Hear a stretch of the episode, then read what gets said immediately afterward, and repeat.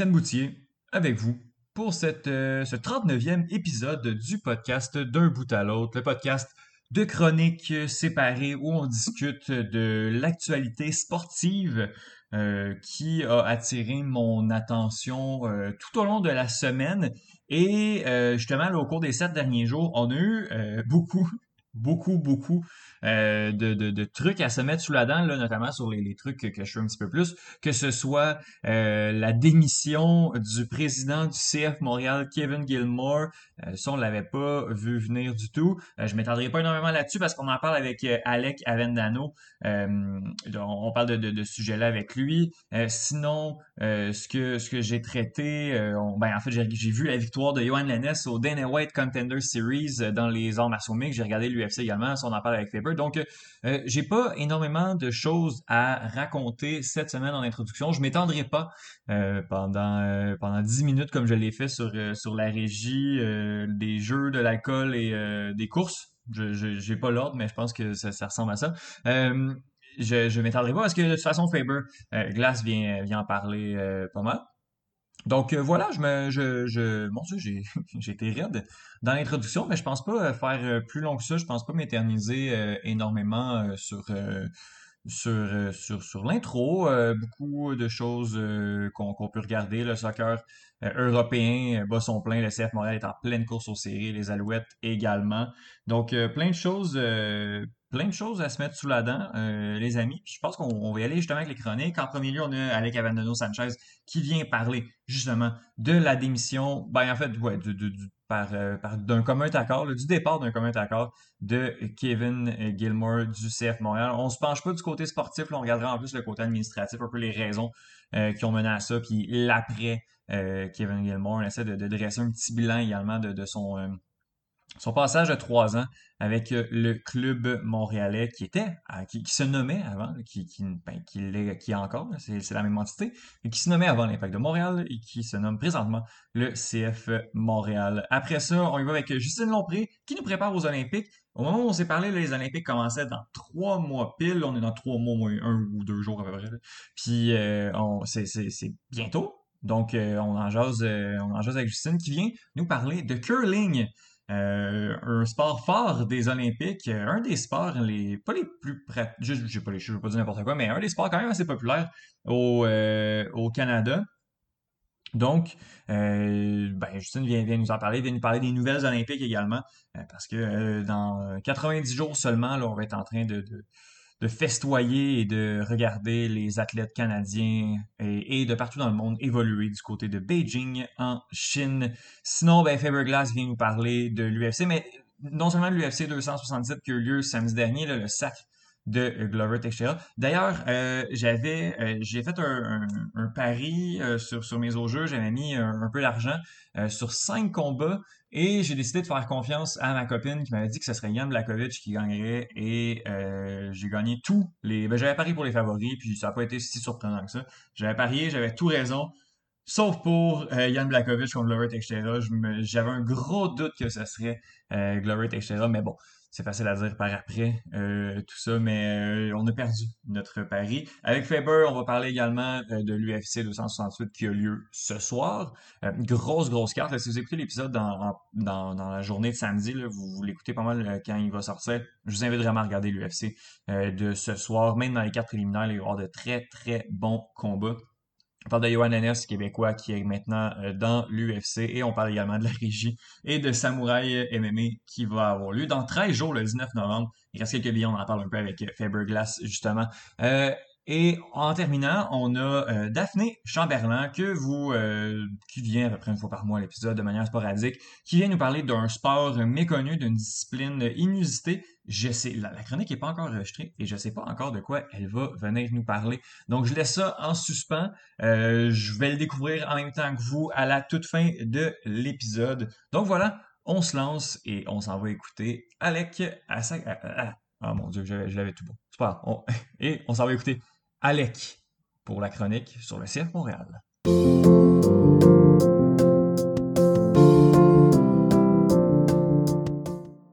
Alors, euh, euh, grosse nouvelle ou, grosse nouvelle, oui, mais qui aurait pu comme tomber à tout moment dans les dernières semaines, dans les prochaines semaines aussi. Euh, on a appris mardi que euh, Kevin Gilmore quittait la présidence du CF Montréal un peu autour de deux ans et demi après est arrivé à la barre de Impact de Montréal slash CF Montréal. Mhm. Euh, on va en discuter du côté administratif justement du club avec Alec Avendano. Salut Alec, comment vas-tu? Ça va bien, Tiens, toi? Moi, ça va, euh, ça va très, très bien. Euh, pas, comme, euh, pas comme Kevin Gilmore. On a appris justement mardi par voie de communiqué. il n'y a pas eu beaucoup hmm. d'autres communications qui ont eu lieu par rapport à ça, justement, qui quittait par mutual, par décision mutuelle. Donc, euh, il y en a un qui s'est fait mettre dehors et qui a accepté, qui se faisait mettre dehors ou a démissionné. Mais bon, justement, je te pose la question, qu'est-ce que, qu'est-ce que ça veut dire? Euh, ils sont fait des blagues, mais justement, qu'est-ce que ça veut dire le communiquer et pourquoi Kevin Gilmore, là, décide de, quitter? Oui, clairement, je pense que comme tu l'as dit, c'était peut-être une décision ben, de commun accord. Il y a toujours quelqu'un qui est plus d'accord que l'autre, comme on dit. Là. Puis, puis clairement, je pense que euh, même pour Gilmore, on va parler plus en profondeur tantôt, mais on s'entend que son gros projet à lui, sa figure de proue, sa décision qui a peut-être même qui lui a peut-être même donné la job. C'était son discours dès le début de devenir une marque internationale, d'être un grand club dans une grande ville. Ben, finalement, ça a été voué à l'échec. Donc, peut-être que c'est lui aussi qui a eu l'humilité de, dire que, ça ne marche pas. Mais bon, quand tu vois des décisions prises il n'y a pas longtemps, on peut en douter, je pense. Là. Mm-hmm. Euh, mais bref, euh, personnellement, moi, je pense que c'est. Euh, Saputo, c'est la période de renouvellement. D'après moi, les chiffres, ils n'augmentent pas du tout. Hein. Même, je pense qu'ils baissent. Mm-hmm. Je pense que les, fameux, les fameux chiffres de vente, même, même que ce soit pour la merge ou quoi que ce soit, ça n'a pas l'air d'augmenter non plus. Fait je pense que c'est tout ça que finalement, ben, ben, son gros projet à lui était voué à l'échec.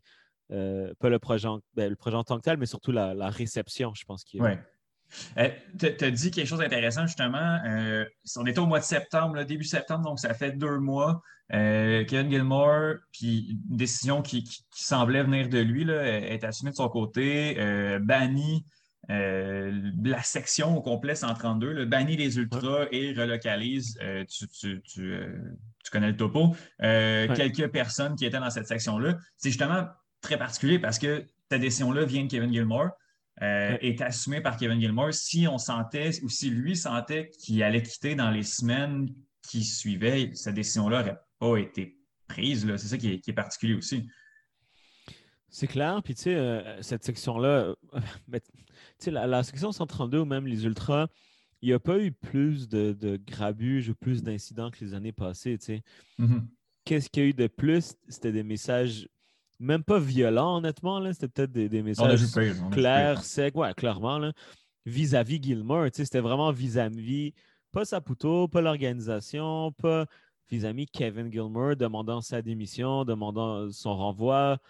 Euh, et, pendant beaucoup de matchs, ça le chantait, tout ça. Fait que la décision, tout le monde l'a un peu interprété comme c'est Kevin Gilmore. Euh, et au début, c'était simplement supposé être quelques personnes. Euh, les Ultras avaient eu des, suspensions de bannières depuis des mois. Et là, finalement, ben, il prend la décision qui, euh, qu'on s'attendait finalement de sa part de bannir la section au complet, même si ça semblait un peu beaucoup. Et là, il y a des rumeurs comme quoi que la session pourrait revenir, la, section, pardon, je, ne pense pas, mais, mais juste le fait qu'il y ait ces rumeurs-là, que c'est peut-être revenu dans les discussions à l'interne, pour moi, ça, ça veut clairement dire que c'était une décision d'une personne, puis cette personne-là, elle est partie. Mm-hmm. Euh, parlons du rebrand. Euh, Kevin Gilmore euh, est arrivé justement, si je me rappelle, on était à Choc et on parlait des débuts de Kevin Gilmore, toi et moi, début 2019, si ce n'est pas qui a, été, qui a été annoncé en fin 2018. donc, on n'a pas fait trois ans, mais, mais c'est tout juste là, avec, avec le, président. en début 2021, a fait ce, rebrand-là. On, connaît l'histoire, changer Impact de Montréal pour CF Montréal, changer le logo également. Euh, c'était son projet. Puis, euh, saison 2019, euh, je m'en rappelle, avant, avant la pandémie, où pas mal tout a été, a été occupé par, par, le contexte sanitaire, il parlait identité. Il, martelait identité. dans toutes les entrevues, il est allé, il allait à Radio-Canada, il allait à la soirée encore jeune, il parlait d'identité, il allait au réseau sportif, il parlait d'identité. tu l'as dit, est-ce que Kevin Gilmore est arrivé un peu avec, avec ce projet-là? Est-ce que le rebrand était, était en tête au moment où, il est arrivé? Euh, on va commencer par ça, puis après ça, on va parler de la réception. Mais est-ce que tu penses que c'est vraiment son projet à lui? Il est arrivé day one et c'était le plan? Je pense a quelqu'un comme Justin Kinsley, que si je ne me trompe pas, il était là avant Gilmore. Euh, il l'avait déjà un peu en tête, selon moi. il, y a de quoi, il y a quelques infos qui sont sorties comme quoi que l'impact allait transformer son maillot en un maillot déjà avec le noir prédominant, donc presque tout en noir, donc éliminer le bleu. Donc c'est et, on l'a vu par après dans le rebrand, le bleu est parti, le maillot est tout noir. Donc je pense qu'il y avait quand même des, idées de transformer visuellement l'impact de Montréal. Et on sait que Kinsley voulait le faire aussi avec les Canadiens de Montréal. Mm-hmm. Et son patron, c'était un certain Kevin Gilmore aussi. Donc, je pense que quand, quand Gilmore est arrivé, c'était vraiment la personne qui pouvait amener à, bout cette idée-là. Je pense qu'il était, d'accord aussi avec Kinsley de, transformer visuellement l'équipe, peut-être de l'amener à un autre niveau.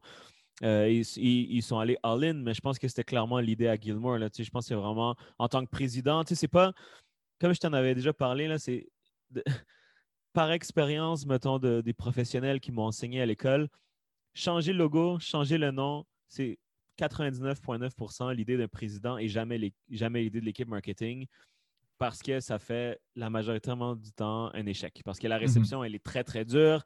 Tu perds beaucoup de, ta base de soit consommateur si c'est une entreprise, soit fan si c'est un club de, soccer ou une équipe sportive.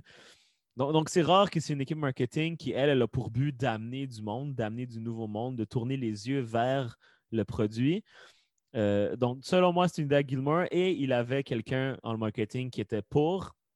Euh, donc, mais, pour moi, c'était vraiment son gros projet. Et, ça fit avec ce que tu as dit, identité, ben, c'était une nouvelle identité. Mm-hmm. Euh, on, on, va être une grande ville, on va être un grand club. Donc, pour ça, on va changer de nom, on va modifier euh, l'identité visuelle du club pour avoir une nouvelle identité de marketing, d'entreprise, clairement. Mhm. Sur les réseaux sociaux, le, projet de, rebrand est décrié. Euh, puis les réseaux sociaux, puis j'ai pas fait de, Vox Pop. Je ne sais pas, je peux pas le savoir, moi, comment ça, comment ce projet-là a passé ou pas. Si on fait des sondages sur les réseaux sociaux, ça va être négatif. cette, cette gang-là va être très vocale. Euh, on l'a vu euh, sur Twitter, ça commençait à être insoutenable. Il y avait les pro-rebrand, les, anti-rebrand. Il n'y avait, pas de milieu. Tu ne peux pas juste t'en foutre. Euh, moi, je me, je me cite un peu, un peu là. Même l'émission de Gilmore ne me, plaît pas ou me, me, fâche pas non plus. Ça ne me, dérange pas du tout. Le rebrand ne me, dérangeait pas non plus, mais j'ai vraiment l'impression qu'il fallait que ce soit dans un des deux camps.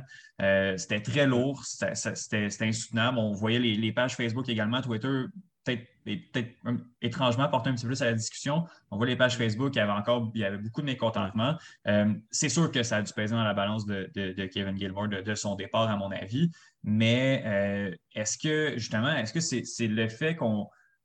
Tu sais, on peut, on peut voir les réseaux sociaux, mais au final, ce qui passe, ça va être la vente de billets, la vente de maillots. Euh, est-ce que tu penses que ce qui a vraiment pesé dans la balance, c'est les renouvellements de billets de saison, alors que là, on a vu tangiblement qu'il y avait moins d'argent qui rentrait dans les coffres. 100% euh, on se rappelle déjà que Saputo, avant, il, pas se plaignait, mais, mais quand on disait qu'il ne mettait pas l'argent, il sortait les chiffres très transparents, puis il disait Moi, je perds de l'argent chaque année. Mm-hmm. Clairement, en amenant un autre président, euh, quelqu'un avec beaucoup d'expérience, et Gilmore a quand même été au Canadien de Montréal, qui est l'entreprise, l'organisation sportive la plus grande ici, une des plus grandes au Canada, une des plus grandes dans son sport. Euh, donc, quelqu'un avec beaucoup d'expérience. Et l'objectif, c'était clairement de, renforcer les partisans qui étaient là. Mm-hmm. On sait qu'au Canadien, il a fait le club 1909, euh, là, 1909, je sais pas trop. Là. on, a vu d'autres idées transposées avec le collectif. il voulait renforcer cette, base-là. Il voulait amener des nouvelles personnes aussi parce que, comme Saputo le disait, bon, je perds de l'argent, donc on veut plus d'abonnés, on veut vendre plus de billets, on veut vendre plus de merch.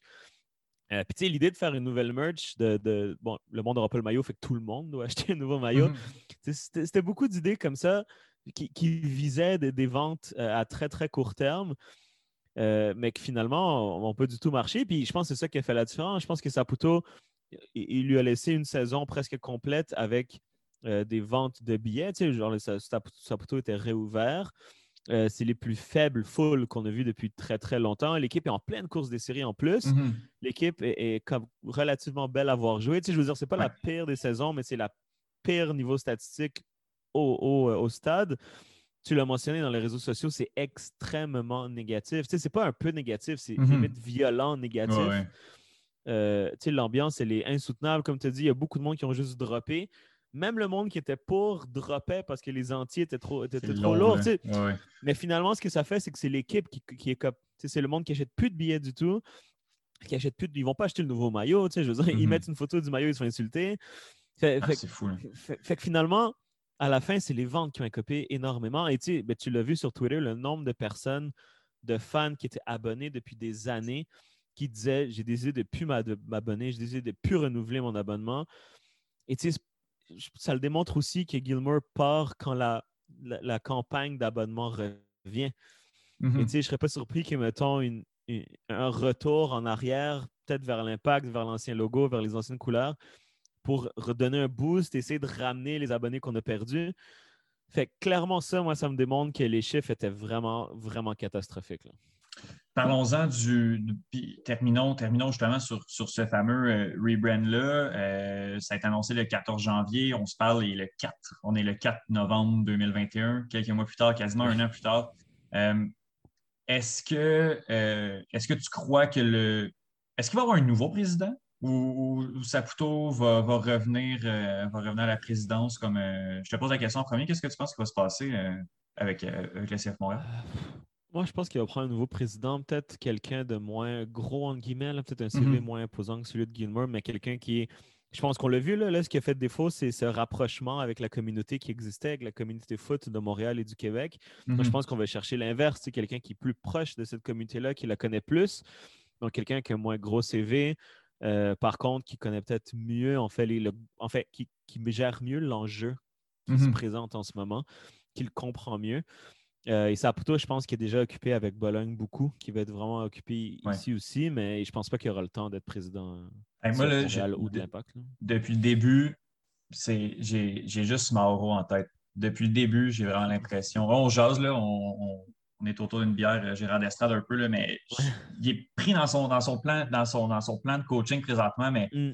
tu vas aller rechercher les fans, euh, tu veux aller rechercher la, la, la base, là. On dirait que c'est le seul nom qui, qui- le seul nom crédible qui me vient en tête. Puis encore là, crédible, je ne connais pas ses, ses- ses, euh, ses qualifications en termes de, de gestionnaire. C'est ça, ça qui est dur à évaluer. Tu sais, beaucoup de monde parlait de Patrice Bernier qui serait Mhm. la, la solution parfaite pour, pour les fans. tu sais. Ouais. Euh, un peu comme quand on cherchait un coach, tu sais, tout le monde, Ah, Patrice Bernier, ça serait bien. Après, est-ce que ça serait un cadeau, un cadeau empoisonné peut-être pour lui, finalement? Mhm.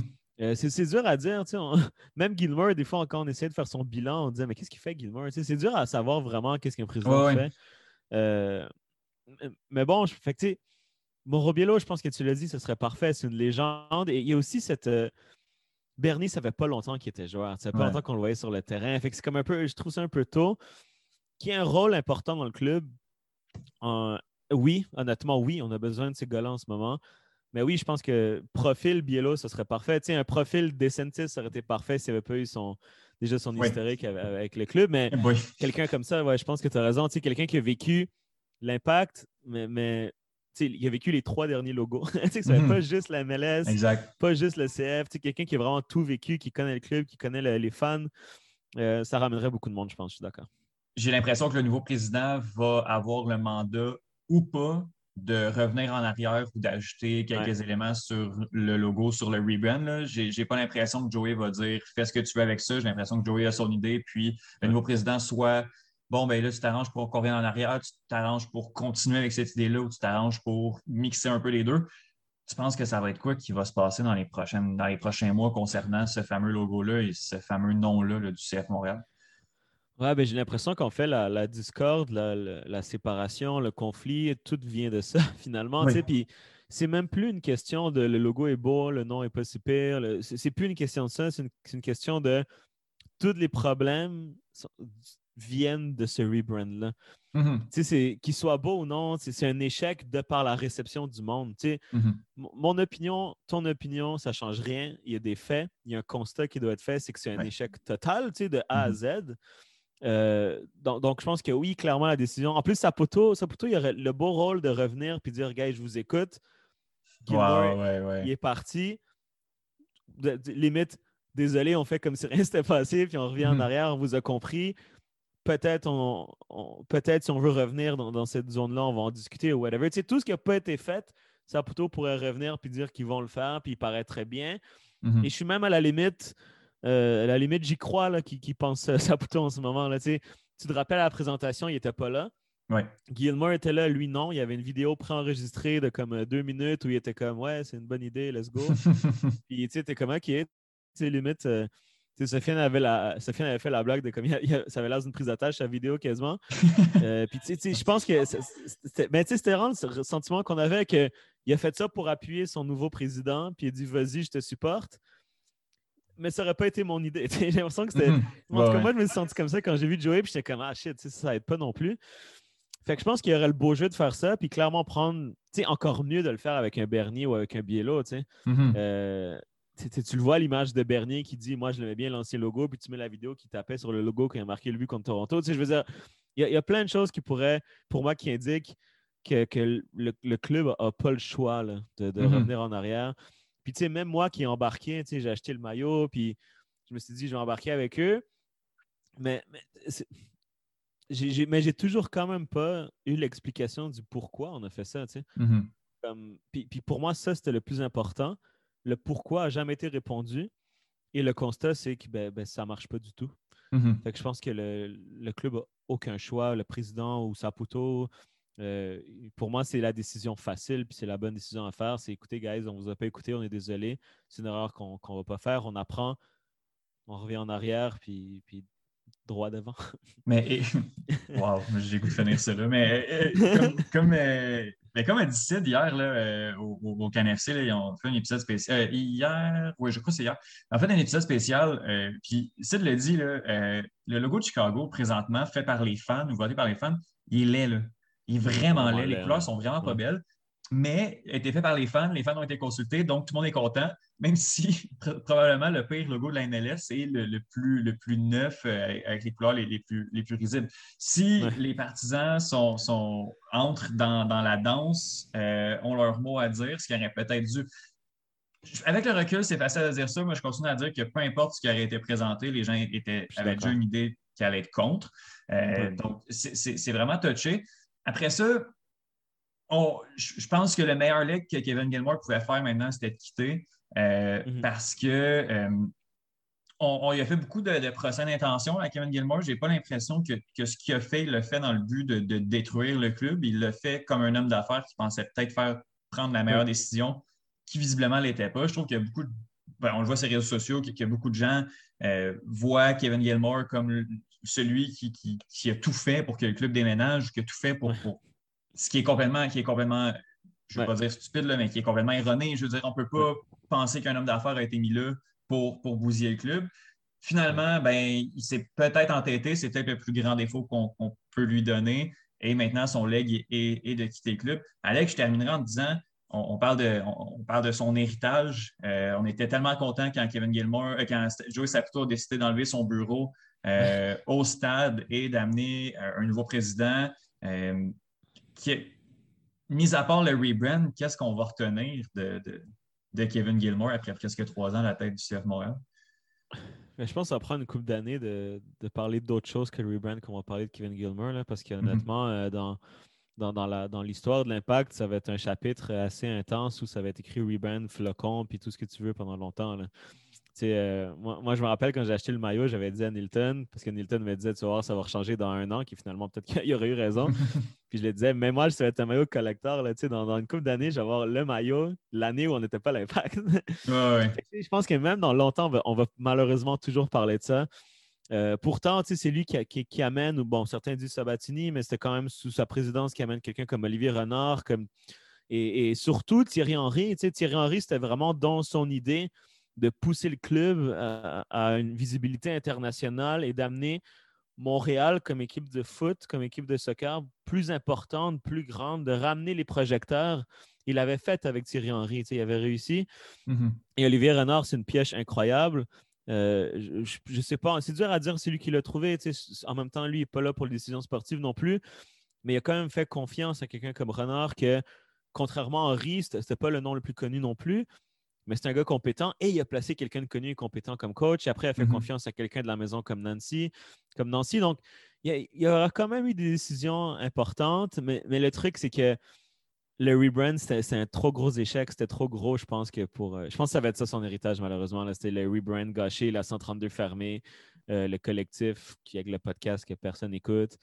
Euh, puis, puis, je veux dire, c'est ça que le monde dise. Là, je ne sais pas c'est quoi les, les ben, stats, mais. Sofiane, je ne ben, sais pas si c'est en privé ou en public qui, qui l'a dit, mais je pense que c'est pas si grave que ça. Mais bon, ou quelqu'un, je, je le nom, là, ce, fameux podcast qui finalement a, aucune interaction sur les réseaux sociaux. Tu sais, ben veux, pas. Ah, ils peuvent avoir 2-3 000 écoutes, mais il ne se passe rien, rien, rien sur ce podcast-là. C'est parce que je l'ai vu au début quand ils ont lancé le collectif que je mm. sais qu'il existe, mais il n'y a, y a, aucun, a aucun reach ce podcast-là. Euh, si on compare à, tout ce qui se fait, que ce soit CanFC, MFC Radio, euh, le podcast de Jeff Morancy, euh, mhm. quand on regarde ce, que le club a essayé de mettre en place, il n'y a, aucun reach ou, d'impression sur les réseaux sociaux. J'ai l'impression qu'il y avait un plan marketing fait de A à Z puis qu'il l'a juste appliqué sans s'adapter à rien, sans demander mhm. à personne, évidemment. Parce que, comme tu l'as dit, le fait d'avoir parlé aux fans, ça n'aurait peut-être pas donné un logo lait comme Chicago. Je pense, ben, peut-être, mais cela aurait surtout montré que la, que, la communauté IMFC était juste conservatrice. Elle hmm. était juste très attachée à son nom, à ses couleurs, puis qu'elle voulait n'était pas prête ou elle ne voulait pas un changement hmm. euh, autre que sur le terrain. Euh, puis, puis on l'a vu, là, surtout notre histoire à nous. Déjà, on a le PTSD des Expos de Montréal. C'est pour ça qu'on pensait qu'ils voulaient déménager le club à force. Là. Mais notre histoire nous démontre qu'on a eu un idée de rugby, que le stade était plein. Fait que et que l'impact de Montréal rayonnait dans la scène internationale.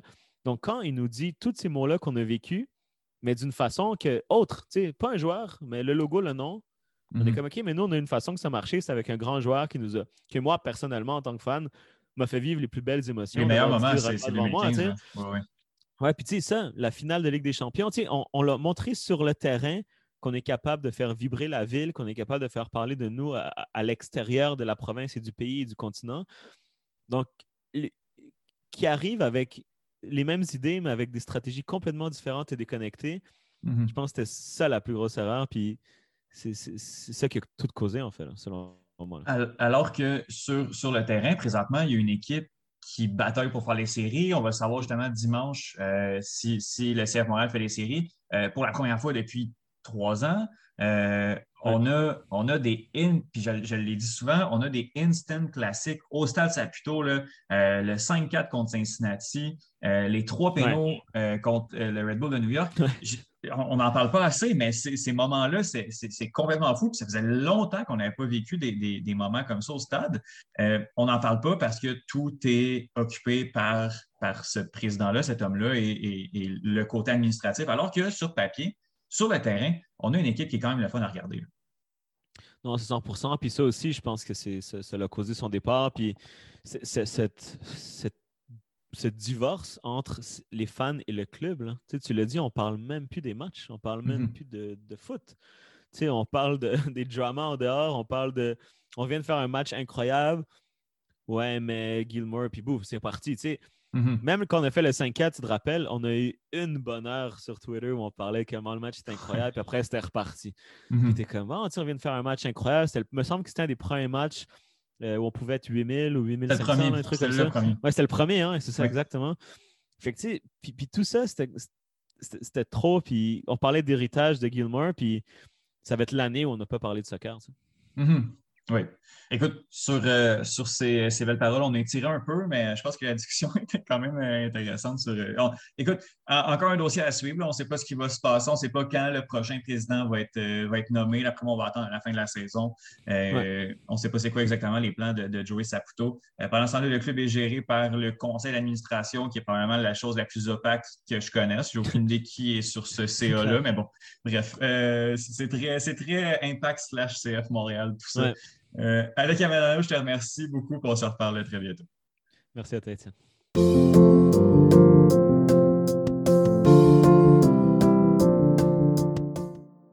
Les Jeux olympiques arrivent à grands pas et on en discute avec notre chroniqueuse J.O. Justine Lompré. Salut Justine, comment ça va? Ça va super bien, toi? Ça va très, très bien. Euh, comme à l'habitude, on se lance. Est-ce que tu as. Euh, ben, en fait, il, y a, des nouvelles olympiques qui, sont passées, euh, que j'ai vu passer dans les dernières semaines, dans les derniers jours. Euh, qu'est-ce, qui s'est passé, euh, Justine, au niveau de l'actualité aux Jeux olympiques de, Beijing en 2022? Mais ce qui est quand même triste, c'est qu'on a beaucoup moins de scandales qu'à Tokyo. c'est triste. Déjà là, je trouve, qu'on en a moins à, se mettre sous, la dent. mais, mais quand même, on, Probablement qu'il y a aussi, parce que l'information est, un peu plus gardée à l'intérieur des lignes de la Chine, ce qui nous surprend euh, pas tant que ça. Euh, on a confirmé que les, les euh, spectateurs qui voudront assister, en fait, pas les spectateurs, pardon, Étienne, les participants. fait que, tu te souviens, la dernière fois, je t'avais parlé que c'était pour les c'était aux délégations de dire, d'instaurer le passeport vaccinal, d'instaurer la double vaccination obligatoire. Par contre, là, les gens euh, de Beijing ont dit, ben, nous, en plus de, de, ça, on va obliger également les gens de l'avoir. Fait que, mettons un pays qui, euh, eux, n'obligeait pas la vaccination de ses athlètes, mais ces athlètes ne pourront pourraient s'entraîner avec leur, leur, fédération, mais rendus au jeu, ils ne pourront pas compétitionner. Fait aussi bien dire que si tu es un athlète, tu es mieux d'être vacciné parce que sinon, tu ne pourras pas participer au jeu. Ça, c'est la première chose. On est toujours en attente au niveau des spectateurs je, lisais des articles ce matin, justement, quand on, s'est parlé. Puis, il y a quand même du positivisme face au fait que les spectateurs pourront possiblement assister aux, compétitions. On parle de spectateurs qui, à ce moment-là également, seraient doublement vaccinés ou peu mmh importe le vaccin qu'ils ont reçu, devront démontrer une preuve de vaccination je t'ai dit qu'il n'y avait pas de scandale du côté de la Chine, évidemment, au niveau du comité organisateur, ça va relativement assez bien, mais on, a beaucoup, beaucoup de manifestations qui ont lieu euh, dans, euh, autour des Jeux de Beijing et euh, autour du relais pour la, de la flamme olympique qui a débuté du côté de Athènes, comme à chaque fois, dans les derniers jours. Donc, évidemment, là, du côté de la Grèce, on a eu beaucoup, beaucoup de manifestations. Mais c'est comment c'est une habitude, c'est sensiblement toujours la même chose. Puis par contre, mais, mais comme je te disais la dernière fois euh, par rapport aux, jeux de Beijing, ce sera les jeux les plus verts. Donc, euh, réutilisation des installations, utilisation de, gaz naturel et tout ça. Donc, euh, oui, ça, ça, ça, ça détruit des villages, oui, ça tue des gens, ça fait plein de choses. Au moins pendant, ça va être. mais, mais, mais c'est ça. Donc, j'ai l'impression que Beijing sera un espèce de tournant vers des jeux différents. Euh, euh, comme, comme, comme je te disais la dernière fois, on ne verra plus ça nécessairement des, des Sochi mm-hmm. ou des Pyeongchang. Euh, il, y a encore des athlètes qui décident de, qui vont peut-être boycotter les jeux à cause de la vaccination. Alors, ça, rendu là, ça sera, mm-hmm. ça sera leur décision. Euh, petite chronique euh, mode, euh, on a également, c'est de l'actualité olympique. Lululemon, je, pense que c'est à toi que j'en parlais. Pour la première fois, sera le, fournisseur, la, compagnie qui va fournir les vêtements à nos athlètes olympiques. Ils, ils, ont été dévoilés la semaine dernière en grande pompe avec les frères, les, sœurs du, du Four-la-Pointe, John Tavares, ainsi de suite. Donc, euh, c'est très beau. Depuis euh, plusieurs années, mais en fait, depuis toujours, c'était la vie d'Hudson euh, qui habillait nos athlètes. on a également une autre nouvelle qui est, tombée qui dit que, tu te souviens, je, te parlais de, quand je te parlais de hockey masculin ou, exact, ben on, était stand-by au niveau de la Chine. Alors, l'Association internationale a confirmé que la Fédération internationale pardon, a confirmé que la Chine fera partie du tournoi olympique comme équipe haute. Donc, elle sera dans le groupe du Canada. Euh, Avec les États-Unis euh, et, l'Allemagne, c'est ça? Oui, exactement. Donc, que dire, euh, Étienne, que dire? à suivre? Ben écoute, ils vont vivre le, rêve olympique, que ce soit de, se faire péter quand même. Ils vont être là, puis l'important, je pense que je pense que ça garde le message que l'important, ça reste de participer, ce qui devrait être ça pour les Jeux olympiques également. Donc, oui, oui. Il y aurait eu un petit côté de l'esprit des JO qui, qui, aurait été, qui serait parti, à mon avis. Eh, je, suis tout à fait d'accord. Ça fait partie, ça fait partie du, de, l'expérience. tu sais, je te parlais la dernière fois du début des, des, des pratiques sur les sites de compétition. Donc, on, commençait à accueillir des petites compétitions pour tester euh, la viabilité des, sites. On sait, euh, euh, la Fédération de patinage de vitesse a tenu une compétition la semaine dernière où Charles Hamelin et ses coéquipiers ont remporté quelques médailles. D'ailleurs, c'est la même chose en ce moment du côté du curling. On, on, est en Chine pour tester des installations, mais c'est également des, tournois soit de qualification ou pour faire des points auprès de sa fédération. Donc, tant mieux. Et en parlant de curling, Étienne, c'est le sport que je te parlerai aujourd'hui. Ah, on va y aller quand même assez large parce qu'il y, a encore quelques qualifs à, à, mmh voir. Mais on, connaît déjà les, les, pays slash athlètes qui vont prendre part aux compétitions. Euh, Étienne, tu sais, depuis les, derniers jeux, donc les jeux de Pyeongchang, il y a une nouvelle compétition qui s'est rajoutée en curling, c'est-à-dire le double mix. Euh, le Canada va gagner la médaille d'or, évidemment. Euh, donc, à défaut, donc on peut, un pays peut qualifier jusqu'à 14 athlètes, soit 6 filles, 6 garçons et 2 mix, mais on s'entend. 7-7, on, s'entend. Donc, euh, euh, euh, pour le Canada, non, pardon, excuse-moi, on peut qualifier jusqu'à 12 athlètes, 5, 5 et, 2, parce que c'est 5 une équipe de curling, je suis désolée. Donc, pour le Canada, bon, c'est éclairé. On a qualifié une équipe masculine, une équipe féminine et une équipe de mix double. À moins de grandes surprises, on devrait se retrouver sur le podium sur ces trois compétitions. On mm-hmm. sait le curling est, un, et, selon plusieurs, et ça sera un excellent débat, le sport national au Canada. Donc là, c'est, euh, ça pourrait être un bon débat, mais pourquoi l'avoir? Euh, pourquoi l'avoir euh, ici? pourquoi l'avoir ici? si quelqu'un nous écoute et veut, veut avoir le débat, quelqu'un qui, Mais, mais tu sais, beaucoup plus dans, dans, les, dans les prairies et dans les rocheuses, là, on, est très, très, très pro-curling, peut-être un peu moins au Québec. Mm-hmm. la Chine a également qualifié ses trois équipes en tant que pays hôte ça va être difficile de leur côté et je ne te mentirai pas. Mhm. La République tchèque, euh, là, je te défile ça parce qu'il n'y a pas tant de. On n'a pas tant les, noms des athlètes. Fait que tant bah qu'à faire, on va y aller plus dans le spectre euh, un peu plus large. La République tchèque a qualifié une équipe en mix double. Le Danemark, seulement, euh, seulement les femmes seront qualifiées. Du côté de l'Angleterre, bon, la Grande-Bretagne, Étienne, les hommes et le mix sont qualifiés. L'Italie a seulement qualifié deux mix doubles. Et là, en voilà une surprise, car les Italiens habituellement, euh, vont apporter euh, au, moins une équipe d'hommes. Donc, euh, c'est quand même une belle surprise dans ce moment du côté de l'Italie. une déception, j'en suis sûre, pour la fédération locale. tu veux une autre déception, Étienne? La Norvège, on sait, les, la Norvège est une équipe qui ont toujours des pantalons un peu funky quand c'est les curling. Je ne sais pas si c'est quelque chose que tu as déjà vu par, au, au, dernier jeu. Là c'est, euh, euh, surtout du côté des hommes, ils sont tout le temps très, très funky. Donc, euh, pour l'instant, parce qu'il reste du côté des hommes, il reste à, qualifier trois spots, il reste trois équipes. pour l'instant, les, les, les Norvégiens pardon, ne sont pas qualifiés du côté des hommes et des femmes, ils ne sont que qualifiés du côté des, du mix double. Donc, ça, serait, ça serait vraiment une surprise au même titre que l'Italie si on ne les voyait pas là. Euh, le comité olympique russe a euh, qualifié euh, son équipe féminine et masculine. Les, Suédois, évidemment, autre puissance mondiale en curling, ont qualifié leurs trois équipes, ainsi que la Suisse. Du côté des Américains, on n'a pas qualifié personne en mix double pour l'instant, mais il reste deux, places disponibles. Donc, en gros, Étienne, je te répète, on a 10 équipes qualifiées.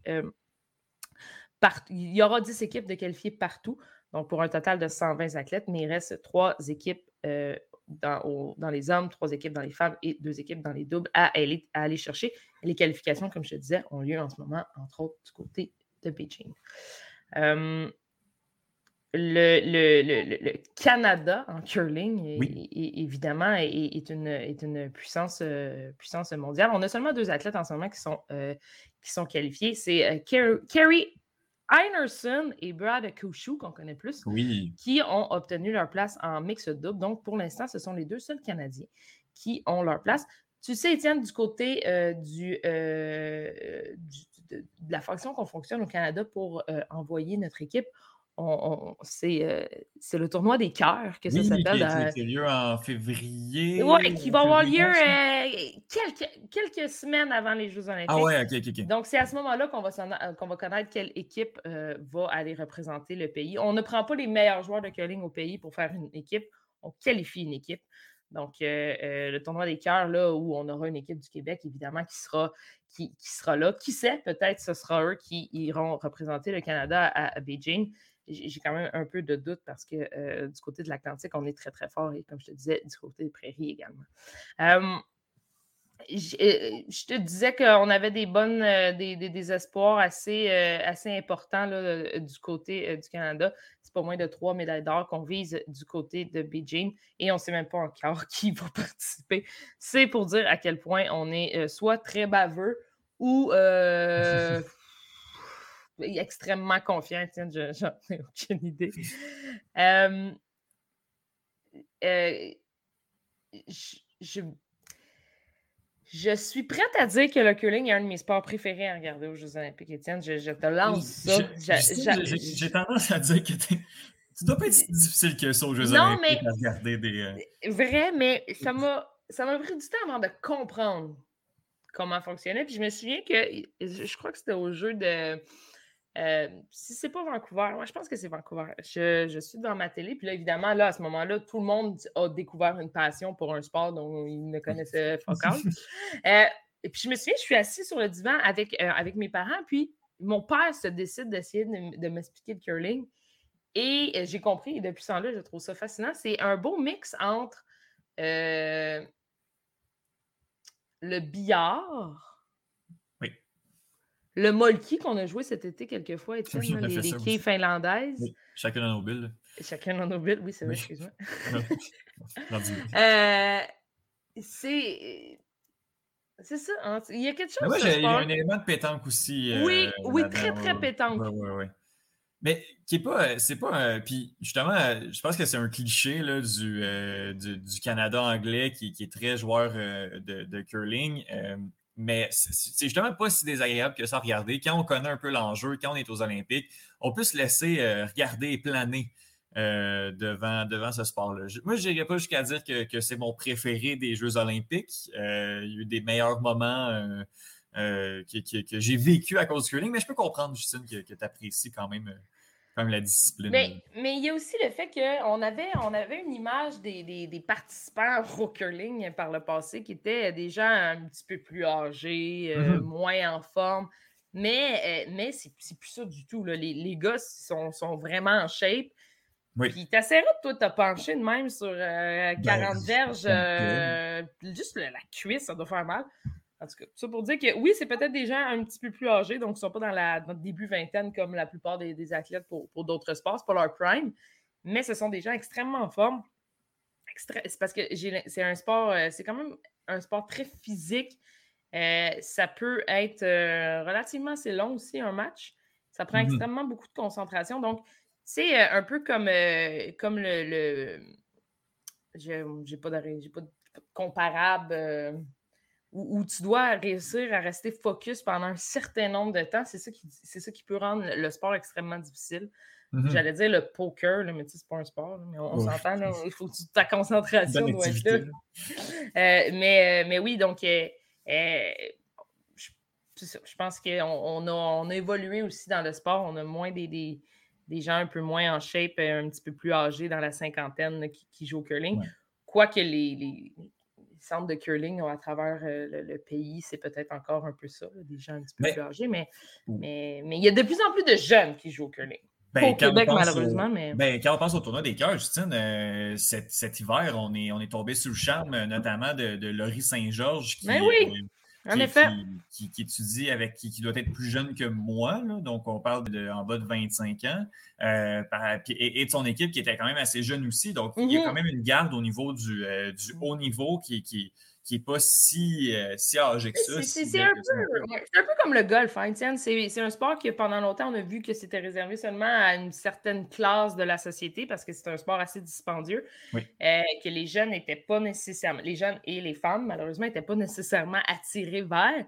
Mm-hmm. Puis, de plus en plus, bien évidemment, si ton père ou ta mère ou peu importe, quelqu'un de ton entourage pratique le curling et tu le laissais une fois, moi, j'ai un collègue de travail en ce moment qui joue tous les dimanches soirs, je crois, à, quelque part dans l'ouest de la ville. Puis il dit j'en vois des jeunes, j'en vois des ados de 18-19 ans qui commencent à venir jouer. Donc, un peu comme le golf, ça s'est rajeuni et peut-être que la pandémie va avoir amené ça. Donc, peut-être que dans, les, aux prochains jeux, euh, dans, dans 4 ans, on aura une équipe de, 21 ans de, curling de quatre parts de l'Alberta. Euh, peut-être. Mais tout ça pour dire qu'Étienne, ma prédiction est euh, deux, trois médailles, trois podiums. Et je prédis que nos hommes remporteront la médaille d'or. Du côté des femmes, on sera sur le podium. Mais on, est comme on est comme dans un creux de vague avec ce que j'ai lu. Là. Et euh, pour le mix, on misera la médaille d'or aussi. Donc, deux, or, deux, deux médailles d'or, une médaille de bronze. Tiens. avec le Canada qui va défendre, en fait, son, sa médaille mixte. Euh, Et sa médaille homme. Euh, il y a eu une médaille homme en 2018? Je... On dirait que je suis pas sûr. Attends, je, l'ai vu tantôt. Non, seulement une médaille d'or chez. au, ah, je, crois je dois me confondre avec ça. pas de podium avec les, les hommes selon, selon ma source. Femmes? Non plus. On a seulement eu une médaille, euh, une médaille mixte en 2018. Euh, on, a des croûtes à manger quand même. Oui. Tu, vas être, euh, tu vas être content, Justine. Le curling, c'est la compétition qui se joue sur tous les jours des Jeux olympiques, du 2 même si ça commence le, 4 officiellement, il y a tout le temps comme ça commence un, tout le temps un peu avant, avant la, cérémonie, du 2 au 20. On aura du curling à tous les jours, Justine, ben, pas des médailles à tous les jours, mais au moins des journées de compétition. Je ne sais pas si le Canada va y être tout le temps, mais tu vas être servi, tu vas pouvoir regarder ton sport favori. Euh, J'ai assez hâte. Je te souhaite. Il y a beaucoup, beaucoup de matchs. Je pense qu'ils sont 10 dans un groupe. Je pense que tu joues deux fois contre chaque équipe, juste au rond, à la ronde préliminaire. Des fois, ils ont trois games dans la même journée. C'est excitant à, à fond. C'est sûr que ça doit tirer du jus mentalement, puis physiquement, doit être quand même difficile, mais je pense que tu peux jouer plus facilement deux games de curling back-à-back que deux games de hockey. Euh, ah, ben oui. À mon avis. Ah ben, Donc, euh, je pense qu'on peut se, permettre. Justine Lomprier, euh, merci beaucoup. merci, Étienne. On se parle bientôt pour. ça s'en vient. Ça s'en vient bien. Dans, en fait, Justine, dans trois mois. Ça s'en vient extrêmement rapidement. Puis, Étienne, tu vas le voir dans les prochaines semaines, ça va débouler le début des compétitions. pour avoir discuté avec un, athlète bien de chez moi qui, qui est sur l'équipe nationale de ski acrobatique s'envole euh, prochainement pour la Suisse pour des, premières qualifications. Donc, euh, ça, va, ça va débouler, euh, ça va débouler rapidement parce qu'on n'a tellement pas pu faire de compétition l'an dernier qu'il y a beaucoup, beaucoup de sports qui vont avoir lieu dans les, prochaines, dans les prochaines semaines. Donc, watch out! Justin Lompré, je te remercie énormément pour ce parle. Toujours un honneur. Yes.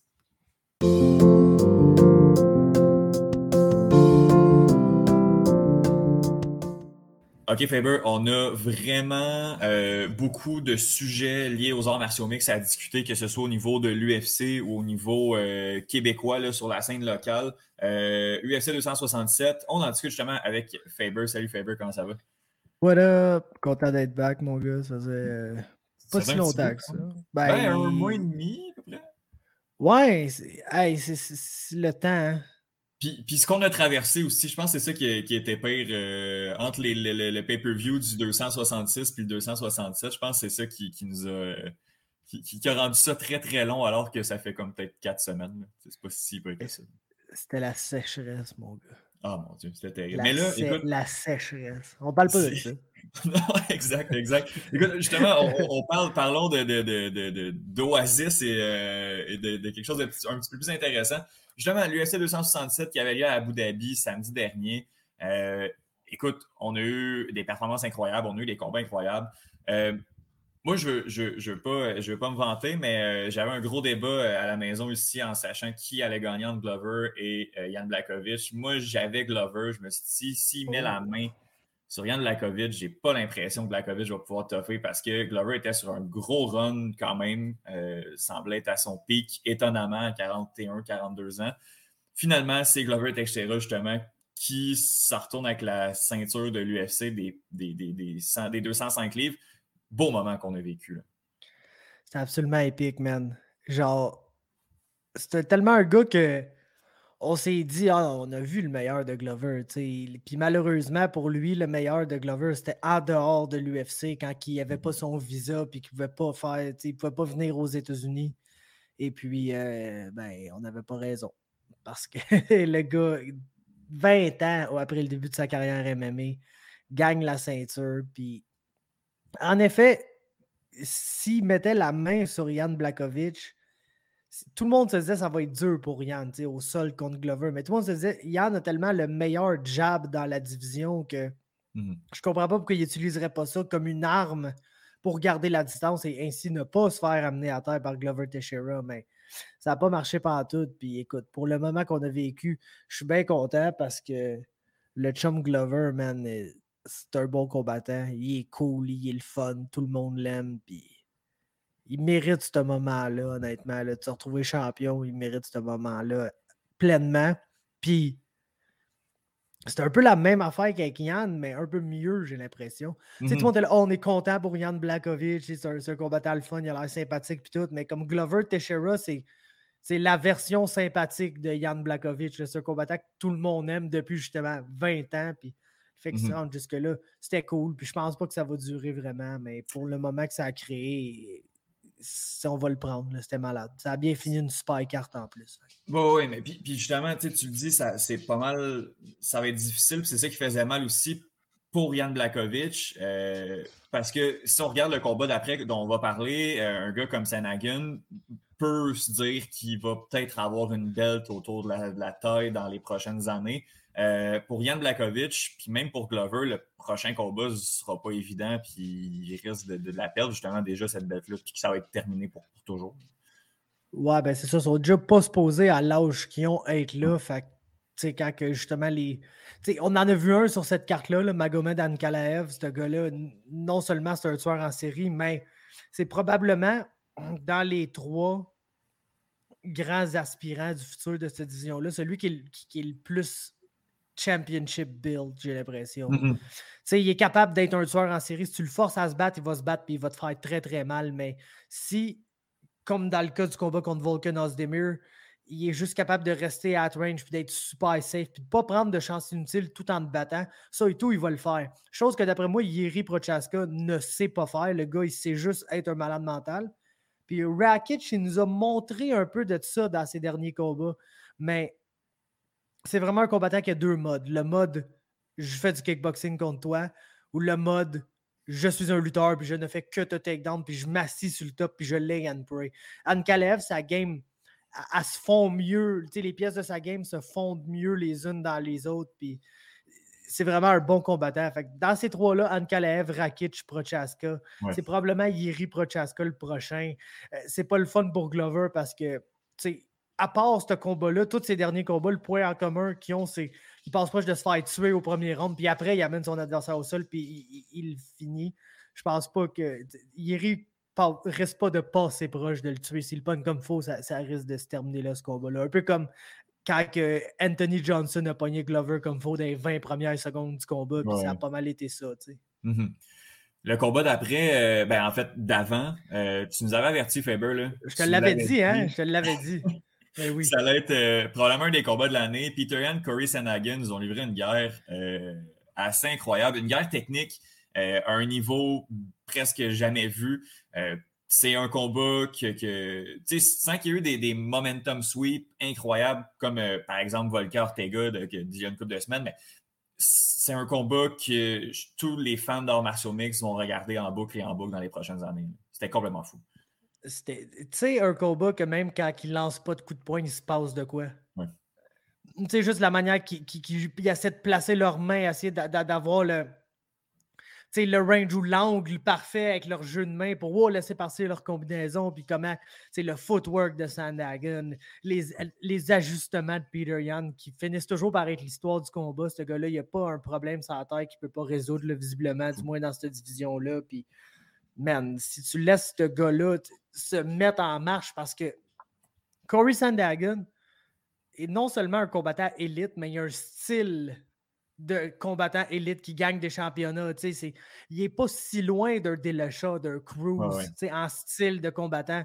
Puis, man, euh, Peter Yan, ça y a pris un round pour prendre ses informations. Il te le figure out Barrett. Puis après ça, c'était spinning back fist to hook to spinning kick. Puis tout ça flouant ensemble. Puis ce gars-là, c'est quelque chose. C'est vraiment quelque chose. Peter Yan, là, ça fait longtemps qu'on n'a pas vu un combattant élite comme ça. Puis, man, il faut profiter de chaque seconde de ce dude-là. Là il, est tellement, tellement méchant, il est incroyable. C'est incroyable. Puis Sandhagen qui est là tout le long, puis qui est dans le combat, puis qui échange, puis qui revient même, tu sais, avec un bon cinquième round. Puis shout out à lui, man, mais Peter Yan pour l'instant, écoute. C'était le combat de interim title probablement le plus légitime qu'on a vu dans les dernières années. Puis, tu sais, il l'a annoncé comme two-time Bantamweight champion. Ils ont juste out au jour d'enlever le interim en avant de ce interim champion-là. Puis si Aljamain n'est pas prêt à se battre dans les six prochains mois, peux-tu te le dire que je pense même pas qu'il va avoir besoin de se battre contre lui pour être le champion parce que c'est ce gars-là qui, qui veut continuer la division avec. Là. Il est mm-hmm. incroyable. Surtout que leur présence à Abu Dhabi est, de plus en plus fréquente. Ils vont là plus qu'une fois par année à Star. C'est le doute parfait là, pour être là-bas. Abu Dhabi, c'est pratiquement la Russie quand ils mm-hmm. vont là. Donc, euh, man, qui d'autre que tu veux que, que, que ce là Puis les deux autres Russes de qui on va assurément parler juste après, j'en doute pas. Écoute, si je suis euh, à German Sterling, là, je pense que je dors pas, euh, je dors pas bien dans les, les, prochaines semaines, les prochains mois. Là. Je sais pas quand ils vont faire ce combat-là. S'ils le font, mais ben, j'ai peur pour lui. Ah, il n'y a, aucune manière que ça aille bien. Là. En plus, Peter Yan va être fâché, il va vraiment vouloir y faire mal pour vrai. Chose que écoute, la seule affaire qui est plus épeurante que Peter Yan, c'est son fils. T'as-tu vu son fils, Oh mon Dieu! Son père, il vient de gagner genre la belle, tout, il là, il... aucune émotion. Exact. même M. Sparky capote maintenant. C'est méchant. Ah, je te le dis, c'est le prochain, la prochaine génération de Yann, ça va être quelque chose. Eh boy. Euh, Faber, justement, je te demande euh, lequel des, de ces trois Russes que tu as le plus apprécié pendant la soirée, euh, Islam Marachev, Ramzat Chimaev ou Asboula? Ah ben là, là ça c'est dur. Je pensais que ça allait être un no contest là, parce que, écoute, Hamzat Chimaev, il est. Complètement fou. Hein. C'est quelque chose d'autre que c'est incompréhensible. on le savait. Pas on le savait, il y avait du monde qui doutait, mais ce qu'il nous a montré dans ses premiers combats, c'est comme ça ment pas. Puis oui, c'était pas contre des adversaires incroyables, mais il a traité les adversaires pas incroyables comme quelqu'un d'incroyable traite des adversaires pas incroyables. il les a mhm. démontés, le gars. on la connaît, la stat. Là, il a mangé deux coups de poing en quatre combats, dont un significatif. Donc l'autre, c'était probablement qu'il s'est fait accrocher sans faire exprès. Sûrement. Une domination incroyable. Li Jingliang, super legit. Pour ceux qui disaient que Mearshart, moi je pense que Gerald Mearshart est super legit comme fighter. On l'a vu, il y a des mm-hmm. bons wins. Euh, il vient de battre Mahmoud Mouradov qui est invaincu dans l'UFC. Il est excellent, Gerald Mearshart. Mais pour ceux qui doutaient de ça, je pense pas que tu peux douter de Li Jingyang. Li Jingyang est legit. Vraiment. Mm-hmm. Puis ce qu'il a fait avec. Il l'a mangé. C'est horrible. C'est horrible. Il a eu le temps d'aller se péter une combo, une convo là, avec Dana comme s'il était Khabib. C'est ça n'a aucun sens. Ce gars-là, c'est une star. Quand il, prend le micro, le monde l'écoute. Quand il se bat, le monde le regarde. ils ont battu des records de social media, de vues avec son entrée sur Instagram Live. Ça a pété le vue, je pense, le nombre de vues de tous les temps sur Instagram Live pour l'UFC. Ce gars-là, c'est une machine à number. Il y a plus de followers que Kamaru Usman, basically, en date d'aujourd'hui. Il s'en va où? Euh, il, s'en va où, lui? C'est quoi le. le il, je s'en va à Belt, là. Exact. C'est la Belt pour lui. Belt, ben, pas, peut-être pas Next, mais Big. genre, moi, je veux, je veux absolument qu'il skip. Il y, y, a quelques échelles, mettons, de talent dans cette division-là. L'échelle de talent euh, Masvidal, qui est ça, Magni? Tu, tu me skips ça. Je n'ai pas besoin de voir ça. J'ai absolument pas besoin de voir ça. Ça, me prend un Luke, ça me prend un Edwards, ça me prend un Burns. C'est ça que ça me prend. Puis si c'est pas ça, ben, tu me le mets contre le, perdant du combat dans la fin de semaine qui va probablement être Colby Covington. Puis tu, me fais ça direct. Je veux. Parlez-moi pas du combat contre Nate Diaz. Ça, c'est juste, c'est cave, c'est ridicule. Ça, c'est juste l'UFC qui veut faire perdre le plus de valeur possible à Nate Diaz, qui va clairement pas signer un contrat avec eux, qui s'en va clairement boxer Jake Paul à quelque part. Ah, tu penses? Les autres sont. Non, ben oui, ben oui, 100%. Puis les autres sont pas contents, fait que là, ils vont essayer. De... Mais c'est cave, il n'y a, pas... y a, personne qui veut voir ça. À part Dana White, il n'y a personne qui veut voir ça. Mm-hmm. Euh, Islam, euh, Islam Mahachev euh, qui bat, qui, qui, qui swipe Dan Hooker comme si c'était pas un combattant, euh, comme si c'était pas un combattant ça- élite en deux tout ça n'a minutes. pas trop rapport, man, mais C'est fou, raide. c'est. Je vais toujours avoir mes réserves par rapport à Makachev, même s'il va, il va devenir champion. Genre, c'est- juste ça qui risque d'arriver. Mais c'est comme. Je, je peux pas me permettre de le regarder et pas me dire Tabarnouche, c'est pas un gars qui, qui a la moitié des habiletés athlétiques de Khabib. C'est Ouais, mais la même game. C'est le même combattant, mais juste pas capable de faire les affaires que, que Habib faisait qu'on était genre Oh shit, puis c'est pour ça qu'il était un combattant extraordinaire. Tu sais, comme shooter takedown, même pas si beau que ça, mais dans tes jambes en 0.4 secondes, tellement qu'il est explosif, puis rapide, puis Mhm. naturel. Ou te frapper dans la face pendant qu'il passe ta garde. Des affaires de même que le monde ne font juste pas, mais que lui il était capable de faire. Makachev, il n'est pas capable de faire ces choses-là. Mhm. Puis visiblement, ça change absolument rien parce qu'il peut prendre un combattant élite comme Dan Hooker. Le takedown, c'est le premier échange du combat, puis il torde le coude en mille. Qu'est-ce que tu veux faire, man? Mhm. Qu'est-ce que tu veux faire? Mais Est-ce que c'est le title shot direct pour, euh, pour lui? Il est quand même bien ranké. euh, Il a battu tout ce qui, peut se battre. Là, à part un Benet absolument, Darius, je pense man. qu'il pourrait y mettre. euh, Ab- absolument parce que parce que parce que parce que Justin Gaethje va probablement gagner en fin de semaine. Ah ouais, hein? Puis, tu sais, pour le title fight, je ne veux pas regarder trop loin dans le futur. Si Dustin Poirier ne fait pas le complet cave, ce qu'il est capable de faire, là, Dustin Mhm. Poirier est bien capable de se mettre dans la merde juste pour se mettre dans la merde. Ouais. Mais s'il ne fait pas ça, en théorie, il devrait battre Charles Oliveira.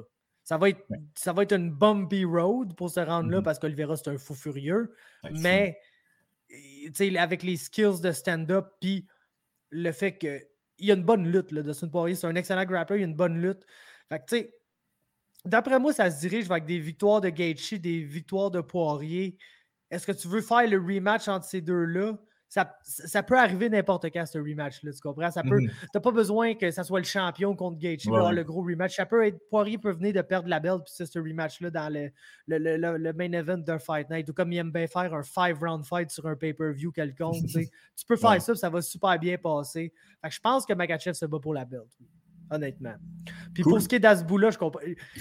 Je comprends pas pourquoi tout le monde l'aime de même, mais je l'aime, moi. Ah, il est hot. Il, il est écœurant, puis il est magnétique. Quand il est là, tout le monde ne fait que le regarder, que parler de Mhm. lui. Je comprends pas trop pourquoi, parce que c'est- comme. Man, la manière qu'il le prenne et qu'il le lève partout, on dirait qu'il. Tu sais, genre, il le traite soit comme un, un- un trophée, Ouais. soit comme il traite les nains à la lutte, là. Ben- C'est comme un, un freak show. J'ai l'impression qu'il rit jamais vraiment avec lui, il rit pas mal toujours de lui. Genre, mais. La ligne est mince, c'est ça. on- je, trouve ça vraiment cool qu'un jeune, euh, qu'un jeune handicapé comme, comme lui ait, ait toute ce- cette, euh, cette vie-là, là, en fait. Il tient du gun, et il est d'un beau char et tout, mais on dirait que je comprends pas le niveau des fighters avec qui il se tient s'ils sont en train justement un peu de se foutre de sa gueule ou juste de. Ouais, a l'air tout. Moi tout, c'est-tu, hey, c'est- c'est- c'est-tu, c'est-tu, hey, c'est notre chum pour vrai, lui, pis on, on l'aime, genre, ou c'est comme, hey, check ça, le nain, on va le lever dans les airs comme si c'était à Coupe Stanley parce que c'est drôle, genre, pis on va l'attacher après des ballons, voir s'il s'envole. On les a tous vus, là, les nombreux mais, mais ce mime-là ne meurt pas, là. Est hot. Dès que ça surprendrait que dans un an, on chante encore Island Boy, là. Mais est-ce qu'à ce bout-là va être encore là dans un an, man? Ça me surprendrait pas. pas. Je sais pas. Hey, écoute, euh, t'as parlé de, de Island Boy. euh, il y a eu des trucs sur la, la, la sous-carte. euh, je pense justement à Virna. Euh, Jean-Di Roba qui est rentré sur, euh, sur Island Boy. Le Euh, highlight de sa carrière, on va se le dire. Je pense que oui. Je pense que oui. Euh, Est-ce qu'il y a d'autres trucs sur cette carte-là là, qui, qui, qui retiennent ton attention? Les Ron Murphy est un, est un complet tueur. Ben, Euh, le Ron Murphy, je suis content que ça soit pas pogné contre Charles. Quand il est en train de se faire out-wrestle au premier round, j'étais là, check là, ben knocké McQuan comme un bon tout à l'heure. Puis je je savais pas que ça allait être drette au début du deuxième round, oh, mais oh, écoute, oh. c'est comme. Je sais pas c'est qui j'ai vu sur, euh, sur Twitter, quelqu'un disait Ah, euh, McQuan s'est pratiquement knocké lui-même. C'est pas ça qui est arrivé pendant tout. Ouais. Le round, là, il savait qu'il allait shooter. Dès que le round allait lancer ses mains, il savait que McQuan allait shooter. Puis il s'est assuré de lancer ses mains dans le vide en s'assurant que la strike qu'il voulait qu'il lance, ça soit le genou qui vient en arrière des deux strikes qu'il a lancé dans le vide. Puis il n'aurait pas pu mieux planifier ses affaires. Il savait que c'est ça que McQuan allait faire. Puis man, Mhm. scary knockout. Scary knockout. Et puis, euh, L'autre affaire, c'est plate que ce soit autant un redline, mais c'est le style d'arbitre. là. Ah ouais, ouais. Sur C'est le style d'arbitre d'imbécile qui a absolument tout fait pour mal faire les choses. Big. Euh, arrête jamais le combat à- de, de- de Benoît Saint-Denis. À la fin du round, va le, le gars mange un iPod qui est genre I can see. Genre OK, OK, restart le combat. Encore raide, elle même, même pas le docteur. Après ça, troisième round, un nut shot random, enlève un point sans aucun avertissement. Puis, tu sais, il y a eu des fouls tellement à paix. T'aurais pu enlever un point pour le iPod, quelqu'un qui est là, je vois plus, je vois plus. C'est pour enlever un point, envoyer le, enlève-le là, pas sur le nut shot le plus random qu'on a vu, tu sais, de la carte, Ouais, basically. Puis, tu sais, c'est un bon combat, puis on devrait être là à parler que Benoît Saint-Denis, ah, c'est tellement un warrior, puis Zaleski est tellement, tu sais, il est bon, puis il a pogné un bon jeune tough, puis il a quand même maintenu son statut dans la division. Mais non, on parle juste de l'arbitre qui complètement fumble le bag à 300 reprises, qui a tourné le show complet sur lui, puis que c'est un nasty bad look, tellement un bad look qu'il s'est fait coller CDA à l'instant même que le combat a fini. Hey, Mark Goddard était pas content. Il était pas content. Puis après, tu as le combat d'après qui est Jason Herzog, que le gars que Stéphane Patry faisait toujours venir à TKO parce que ce gars-là, il n'est pas encore connu, mais c'est le meilleur arbitre dans le sport. Puis Mhm. tu le vois, le combat tout de suite après, gros Chris de fence grab, il est genre non, time, il te remet dans la position, laisse le gars compléter son takedown. Puis, tu sais, il n'est pas intervenu dans le combat, il n'a pas rendu ça à propos de lui, puis enlever un point, puis nanana, puis faire des affaires weird. Il a juste fait ce qu'il fallait faire, puis il s'est rangé dans son coin pour offici- off- officier le combat. Bref, en tout cas, Ouais, ouais, ouais. être l'arbitre. Ouais, basically. ouais. Ouais, C'est ça, exact. Puis euh, ne pas être le spectacle, ne pas rendre ça à propos de lui. Puis, Exact. tu sais, le contraste de- un des meilleurs arbitres ever à probablement le pay qu'on a vu des, deux fou, là. combats. C'était incroyable. Puis c'est juste plate qu'ils volent le spotlight aux deux gars de même parce que Mhm. les deux gars, c'était des warriors dans la cage. Puis c'est un excellent combat back and forth, mais Oui. il a tourné le choix à propos de lui. Fait que fuck Exact. ce gars-là, c'est un cave, je ne veux plus jamais le voir. Je pense que, je pense que les chances qu'on le revoie sont, sont assez minces. Là. Très meg. Surtout que je pense que l'UFC est sa propre commission athlétique là, quand ils vont à Abu Dhabi. Ah, ok. Bon, je pense. Donc, euh, ça me surprendrait qu'il l'ait- qu'il- qu'il demande Ouais, sa présence de nouveau. là. Je Je pense pas que c'est fait d'amis là. Écoute, Faber, deux pay-per-view en deux semaines euh, Yeah. consécutives. Puis, si on pensait que celui-là était complètement fucked up, celui dont on vient de parler, celui de cette semaine, c'est juste complètement fou. Écoute, on, on pourrait parler de tous les combats. J'aimerais ça que tu m'en choisisses un sur la carte, puis que tu me parles de un de ces combats. Le- lequel qui, qui t'excite le plus, là? lequel combat que, que tu attends le, le- le- le plus, puis euh, dresse-moi un peu le portrait de, de- de ce qui va se passer dans ce fight-là? Euh, c'est une carte qui ça va être bon. C'est bizarre, quand, quand je la check, j'ai pas un combat. Moi, je suis convaincu qu'on on va se dire à la fin de la soirée, c'est une bonne carte, mais la semaine passée, c'était meilleur. Ça, je suis sûr à 100%. Ah ouais, ah ouais. Je suis sûr à 1000% quasiment. Puis le combat qui a la chance d'être celui que tout le monde va parler de quand la carte va être finie, si c'est un combat, c'est c'est- c'est Tug Rose ou Ali Zhang. Ouais. Si c'est deux, si c'est un combat, si c'est pas juste une minute avec un kick qui sort de nulle part, puis ouh, gros knockout, mais que ces deux-là se mettent à se pogner, puis que ça se mette à échanger, puis que ça soit back and forth, c'est ce combat-là qui a vraiment le potentiel d'être le combat de la soirée, le combat que tout le monde se rappelle, puis le combat que tout le monde parle. Je pense que Gaethje Chandler, ça va finir très violemment. Ça, ce sera pas long, c'est ça l'affaire. Ça va être un vraiment le fun, mais. Je pense long. milieu du deuxième round, ça risque Ouais, ouais. d'être conclu. Le Mhm. main event, man, après avoir vu les améliorations de Kamaru Usman puis Colby, qui est fucké parce que tout le monde. Tu sais, Greg a dit sur le podcast la semaine passée Hey Colby, on dirait que je ne l'entends pas parler. Il s'en dit peut-être qu'il s'entraîne, c'est bon signe. C'est pas ça qui est arrivé, le gros. Il a fait énormément de médias, peut-être même plus que jamais, mais presque uniquement sur genre des podcasts super right-wing, genre tellement Ah, right-wing ouais. que ça se rend juste pas à nous, là, tellement que ces Mhm. gens-là sont dans leur propre écosystème. Fait il a l'air d'un gars qui se planifie une après-carrière là, en ce moment. Ah, là, puis moi. Hey, ça serait Ah, chic, ouais, ça. ben oui, ce gars-là, Ah ouais. il va aller faire des niaiseries là, pour le- les républicains ou de quoi de cave de même. Là. Mais euh, j'ai de la misère à regarder ce combat-là et à me dire Ah, ça, ça va bien aller pour Colby. D'après moi, et cinquième round, une, une mâchoire pétée, c'est probablement le bon scénario parce que je pense pas qu'il va arriver rien de bon euh, Mhm. pour lui dans ce combat-là. Ouais. si on regarde un combat en tant que tel, c'est définitivement le co- le combat de filles. Puis, il y a une partie de moi qui me dit si les deux, ça se met à échanger, puis aller au cinquième round, puis tout, j'ai l'impression qu'il y a une combattante qui est tellement plus physique que l'autre dans ce combat-là. C'est Wiley. Fait que j'ai l'impression Mhm. que si ça se met à être vraiment un combat qui va durer, eh, je pense qu'on va probablement avoir une victoire de Wiley Jang. Il y a des bonnes chances. Il y a des bonnes chances. Euh, qui est favorite, j'ai regardé un peu les, cas de Paris, même si ça s'est fait bien, mais on n'a tellement rien vu de, ces deux fighters-là. Ça, ce combat-là, on ne l'a pas vu. Ben, exact. La première affaire qui est arrivée, ça a mis un terme au combat. Puis c'était beau, c'était spectaculaire, c'était out of nowhere. Mais même si Rose n'a jamais perdu un rematch, c'est ça qui est fucké de Rose. Tu regardes ses six derniers combats. C'est Johanna, Johanna, Andrage, Andrage, Wiley Jang, Wiley Jang. c'est Puis elle n'a jamais perdu un rematch. Mais j'ai l'impression que si tu regardes un peu comment ça a été, ce match-up-là est un peu plus comme Rose Johanna que comme Rose Andrage. Mmh, regarde le rematch, c'est exactement ça qui est arrivé. Tu as eu Rose qui a sorti un knockout out of nowhere dans le premier. Le deuxième combat, ça a vraiment été un bon combat back and forth. Mais tu prends Johanna puis ses skills de, de, striking puis puis tu turns la physicalité là, up to, mm-hmm. euh, up to 100 puis ça c'est Wiley je, mm-hmm. pense, je, pense, que la chinoise est en bonne posture, mais Doug Rose est réputé pour euh, comme j'ai dit dans mon preview qui va sortir là, euh, super qui va déjà être sorti quand vous avez écouté ça d'ailleurs. Mais euh, honnêtement, je pense que j'ai absolument perdu mon, mon train of thought. C'est quoi je disais? Dit, tu disais Wally Zhang euh, avec, avec Todd Rose. Euh, ah oui, exactement ça. Je pense que Wally Zhang va gagner, mais j'ai absolument mis un 50 cents sur le Trevor Whitman parlay. Là. Ah oui. Genre Ousmane, Tug Rose, Gaethje. C'est ça que je voulais dire. Oui. J'espère que ça va bien se passer pour Frankie Edgar, là, qui est, Edgar, qui est un des Écoute, sur ce combat-là, man, Frankie, ce qui fait deux affaires, c'est un soit qu'il se fait knocker au premier round ou que c'est une, décision back and forth. Puis, tu sais, même Pedro Munoz, il n'a pas été capable de le finir au premier round, puis il n'a pas été capable de le finir après. C'est un excellent finisher. Puis, Marlon Vera, il fait bien des affaires bien, mais au premier round, c'est pas le cas. C'est un slow starter, pareil tout le temps le premier round.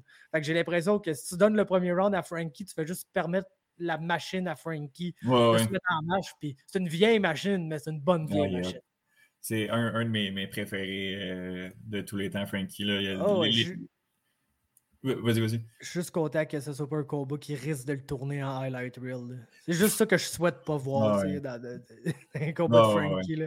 Ah non, je, comprends. J'ai été vraiment. Euh, contre c'était vraiment violent, c'était vraiment pas beau. Puis, il est peut-être temps d'arrêter pour lui. Puis, en tout cas, on va voir, euh, on va voir ce qui s'en va avec ses skis contre, contre Chito Vera. mais s'il si, pouvait arrêter là aussi, je m'en plaindrais pas. Non, définitivement. Euh, on va sortir de l'UFC, euh, Faber, puis euh, je veux qu'on parle de Johan Lennes, combattant québécois, qui était au Dana White Contender Series mardi dernier. Lui, il rentre dans l'UFC. Il rentre dans l'UFC. Ben, ben, c'est ça, exactement. parce que Victoire, il était, regarde beaucoup les, les, sites de Paris, il était underdog face à son adversaire qui était invaincu aussi, c'est ça? Exactement. Puis j'ai fait le saut quand j'ai vu Ecott, je me suis mis à stresser. J'étais là, oh fuck, pour vrai. Parce que j'avais vu, oui, la fiche de son adversaire. J'avais vu comme le hype un peu derrière lui. Le gars était 6-0. Je pense qu'il était 18-1 chez les amateurs. Le gars presque invaincu. Puis bon striker, comme on a vu avec une garde très active, le lance constamment des soumissions sur son dos. Mais écoute, Johan, il l'a décollissé, man. Oh, oh. Je pense qu'il n'y a pas d'autre moyen de dire ça. Puis c'est tellement. Yohan, il est tough. Puis c'est, je le sais qu'il arrive dans le combat en se disant je ferai pas ça, puis il finit toujours par le faire pareil. Il y a de la misère quand ça se met à échanger, à pas juste planter ses pieds et à dire Moi, je suis capable de manger ta shot, puis tu n'es pas capable mmh. de manger la mienne. Puis souvent, ça, ça donne que raison. Puis c'est de ça qui est arrivé. Si vous n'avez pas vu le combat, pensez à au finish de, de, Whitaker contre euh, Israël Adesanya, passer au finish de Carlos Condit, Dan Hardy. Quelque chose de même, là, qui sont en plein échange, puis les deux swing des crochets, puis c'est celui de, de Johan qui trouve son chemin au menton de son adversaire, puis il tombe avec sa garde encore bien ah stiff à terre, puis il mange une coupe de ground and pound. C'était fini à ce moment-là. Donc, grosse performance de Johan. Euh, tellement un gars qui, le mérite, le gars qui travaille fort, qui a un mindset absolument incroyable. Il me fait penser à un, genre de Barrio, un genre de pas de côté, dans le sens que clairement, c'est pas le meilleur. On mm-hmm. s'entend, c'est pas, il n'arrive pas dans l'UFC genre, oh, ça c'est le meilleur striker de la division, ou ça c'est le meilleur lutteur de la division. C'est même pas le meilleur pour faire toutes ces affaires-là ensemble. Mais dans sa tête à lui, il est le meilleur, puis il va se rendre au top, puis il travaille en fonction de ça à chaque jour, puis même, c'est sûr que mec arrive contre un Hamza Chimaev, puis ce, calibre de combattant-là, s'il se rend là un jour, il va avoir des gaps techniques qui, vont être durs à combler, même s'il commence maintenant, il ne sera jamais un aussi bon lutteur qu'Hamza Chimaev. Fait il va toujours avoir ça mais juste le fait d'être gros comme il est, d'être fort physiquement, puissant comme il est, puis d'avoir, tu sais, on l'a vu dans ses combats CFFC, des fois, là, être complètement épuisé après le premier round, mais quand même revenir puis se battre fort, comme s'il y avait tout son gas tank, parce qu'il y a tellement la mentalité de je peux pas arrêter tant que c'est pas fini, puis il, il, va, il va se rendre complètement à, sec là, avant d'abandonner dans un combat, puis mmh je pense que ça, c'est une bonne qualité à avoir. C'est sûr qu'il est dans une division où le niveau technique est assez élevé. Là, en mmh général, 170 livres, c'est une division où il, y a beaucoup de très bons lutteurs et tout, mais c'est un gars qui travaille tellement fort et qui va faire les moves pour s'améliorer. Il est rendu qu'il travaille quasiment à temps plein avec Patrick Côté. Fait souvent, beaucoup de moves qu'il fait pour être sûr de s'améliorer. Puis si un gars que je, vois comme un peu à la Barrio qu'on se disait au début, Chris, ça mène à où son affaire à lui? Puis là, récemment, Radio Sanford MMA, puis là, soudainement, il est sur une séquence de trois victoires, puis tout, commence à mieux aller pour lui. Ça serait quelque chose qui ne me surprendrait pas chez Johan. Surtout que Johan est, est, encore considéré comme un prospect. Il est jeune dans sa carrière. Le gars, je mm-hmm. pense qu'il a commencé à TKO en 2018, si je ne me trompe pas, ses premiers combats. Fait que c'est encore jeune. Le gars, tant que ça fait pas six ans qui se bat chez les pros. On peut pas dire, ah, ce gars-là, il est dans le prime de sa carrière encore. c'est quelqu'un qui arrive dans l'UFC en tant que prospect qui va avoir le temps de s'améliorer et de prendre ce step-là. je pense qu'on mm. peut avoir beaucoup d'espoir en Johan. Comme j'ai dit, je ne vais pas le caller Future World Champion ou rien parce qu'il embarque dans une division où le niveau technique est juste quelque chose d'autre. Mais genre Action Fighter qui va knocker du monde sévère puis qui très bon lutteur aussi, très bon pour amener le combat au sol, toutes ces affaires-là. Il, est bon là-dedans et tout, même s'il l'a moins montré dans ses derniers combats. Euh, j'ai quand même beaucoup d'espoir pour sa carrière. Cool, cool. Puis euh, justement, un, petit gars de chez nous qui est passé par TKO, CFFC avant Dana White encore après une minute et demie, il euh, faut lui donner un, contrat. Puis j'ai hâte de voir justement euh, son run dans l'UFC qui, je pense, va être quand même intéressant, intéressant à suivre. Je pense que la, comparaison avec Barrio euh, est legit. Puis ça va être très cool de, suivre ça. Faber, dans deux semaines, pile, on a le premier événement de Samouraï MMA. Puis on va s'en parler la semaine prochaine parce qu'il y a un autre pay-per-view. Fait que la semaine prochaine, on, on, parlera un petit peu plus de la carte en tant que telle.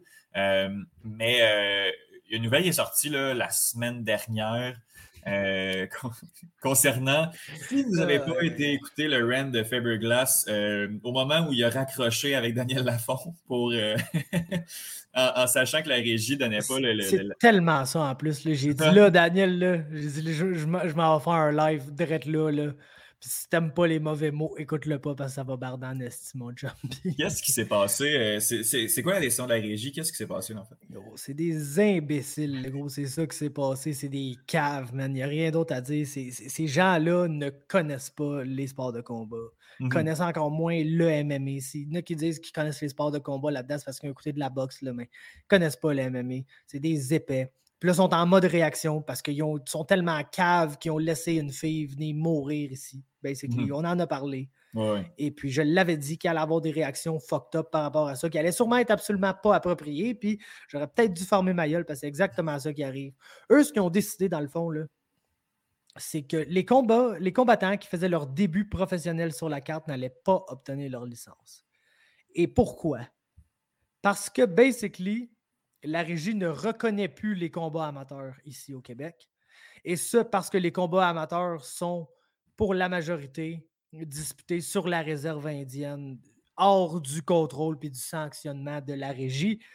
Mais la raison pourquoi ces combats-là sont disputés sur les réserves indiennes, c'est parce que c'est pas légal. C'est comme le jiu. Au Québec, dans le fond, là, les sports amateurs légaux de combat, c'est la boxe et le judo parce que c'est fédéré par un comité olympique. That's it, mhm. that's all. Tout ce qui est kickboxing, MMA, jiu-jitsu, c'est pas légal. Donc, nous, en Jiu, on va faire nos compétitions basically à Hawkesbury ou à Ottawa. C'est là que ça se passe principalement. C'est la même chose pour le MMA, mais ils font ça à Kanesatake puis à Kanawaki. Mhm. Et puis là, la régie a dit, d'autres, on ne reconnaît plus ça. Fait que Tommy Morrison, qui est un double champion amateur, qui a une victoire amateur contre le combattant qui était supposé de se battre contre sur cette carte-là, n'obtient pas sa licence parce que pour sa sécurité, dans le fond, parce que là, la régie ne reconnaît plus les combats amateurs. Donc, c'est comme s'il y avait zéro combat d'expérience, puis on ne laissera pas quelqu'un qui a zéro combat d'expérience aller se battre contre quelqu'un qui a de l'expérience. C'est pas bon pour sa sécurité. Sans se rendre compte qu'il manque complètement le point, parce que, comme je te dis, Tommy a une victoire sur Pierre Tivierge chez les amateurs. Il y a plus de combats amateurs que Pierre Tivierge. Pierre Tivierge a fait 3-4 combats amateurs, de quoi même peut-être 5. Puis après mhm. ça, il a fait le saut chez les pros. Puis là, il y a un combat pro. Mais au final, Tommy a plus de combats que Pierre, même si, mhm. c'est tout chez les amateurs, puis Pierre en a un chez les pros. Mais Pierre est correct, puis pas Tommy. Mhm. c'est complètement stupide parce que c'est prend deux gars qui visiblement sont du même calibre. Son Son il y en a un qui a gagné, l'autre qui est pro, il a gagné chez les pros. Fait que ça nous porte à dire si Pierre gagne chez les pros puis il a perdu contre Tommy, ça veut dire que Tommy peut gagner chez les pros parce qu'il a déjà battu un gars qui gagne chez les pros. Mais non, on a deux combattants de la même expérience qui se battent un contre l'autre dans un match-up Spyfire. On ne veut pas voir ça là, au Québec mm-hmm. parce qu'on a laissé une Mexicaine avec une fiche perdante qui venait de se faire knocker il un mois, venir se battre contre une fille qui était 3-0 ou 4-0 en boxe, qui est une prospect super legit d'ici qu'on a de mm-hmm. l'espoir en elle pour le futur. Ils n'ont aucune, aucune idée de quoi ils parlent. Ils sont juste complètement cave. Puis ce qu'ils veulent faire, bien sûr, c'est établir, faire comme un boxe. Ils veulent faire un, camp, puis ils vont avoir un comité qui vont venir évaluer les combattants. Fait que là, ils vont faire quoi? Genre, ils vont checker faire du shadowboxing, puis du mmh sparring, puis ils vont dire Ah, t'es pas pire, on va te donner ta licence. Fait que là, c'est ça qu'ils veulent faire maintenant. Mais, of course, ils n'ont pas les ressources en ce moment pour créer ce comité-là. Fait qu'à la place, ils ont décidé de dire à 10-19 jours de l'événement que non, finalement, ils n'allaient pas licencer la moitié de mmh la carte. C'est ça, que, ça que je trouve vraiment. Ben, un, si tu as quelqu'un, si tu un, je mets un expert là, qui, vient, qui vient juger, c'est clairement quelqu'un qu'il faut qu'il connaisse le domaine des, des, arts martiaux mixtes, puis qu'il connaisse la scène québécoise. Puis à ce moment-là, ben, je pense que tu n'as pas besoin de, regarder un Tommy Morrison aller pour, euh, pour savoir qu'il qu qu de se battre. Puis. Tu as juste à checker son Instagram, aussi. ben, exact, je, comprends. Puis moi, ce qui me dérange vraiment beaucoup avec cette décision-là, si tu décides de que c'est maintenant ça ta règle. Regarde, c'est complètement absurde, mais on, va. Puis, tu sais, Daniel Lafont l'a dit, là, il essaie de, de plugger les gars au, BTC euh, en Ontario pour qu'il y ait au moins un combat. Mais moi, c'est que à aucun moment avant, trois semaines avant l'événement, tu pouvais le dire. Moi, c'est ça qui, me fâche. Puis je trouve que c'est vraiment la mauvaise foi de la part de la régie de, de leur avoir sorti là, alors que ben, Samouraï ne peut pas se revirer de bord puis revenir avec, avec des combats ou revenir avec euh, un. Tu sais, si on l'avait décidé au mois de juillet, cette décision-là, on n'aurait pas envoyé les gars aller faire un combat pro, revenir sur la carte, puis après ça, euh, puis après ça, faire, les trucs. Mais trois semaines avant, je trouve que je pense que c'est ça qui me fâche le plus du côté de la régie. Là. On, savait ce qu'on faisait. Puis... Exactement. Puis c'est des caves. Puis la même affaire est arrivée en, Nouvelle-Écosse, là, deux semaines de l'événement de Fight League Atlantic. Ils ont dit Hey, sorry, euh, euh, à cause qu'on a peur de l'éventuelle quatrième vague de COVID. Là, on cancelle tous les événements jusqu'au 1er janvier. Fait que sorry pour ton événement qui avait lieu dans deux semaines. Ah ouais. Il l'a repoussé deux semaines plus tard.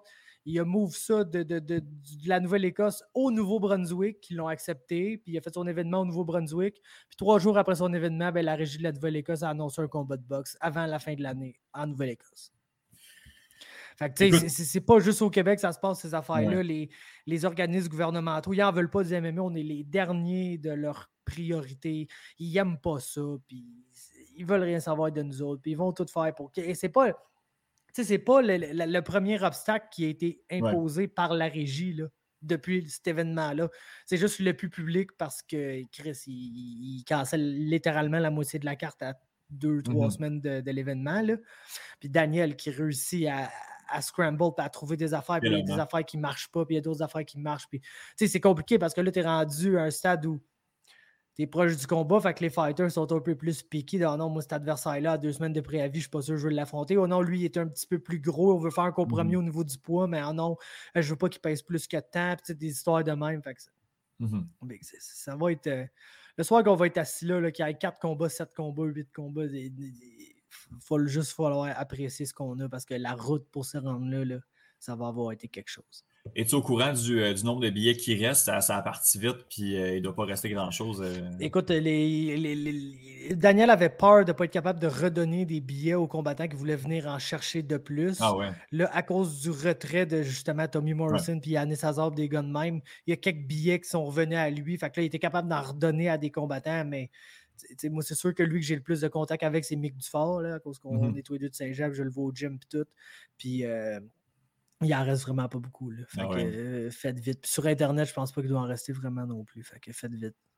Écoute, si jamais vous vous trouvez, euh, vous, ça vous intéresse, il faut, faut contacter les fighters. Je pense que c'est ça qui est le meilleur. euh, le C'est la, meilleure solution. Sinon, il y a Ticketmaster, chercher Samurai MMA, mais Ouais. la, la meilleure solution, c'est vraiment de trouver Fighter. Puis ayez pas peur, pas, Ah, je le connais pas, c'est pas grave.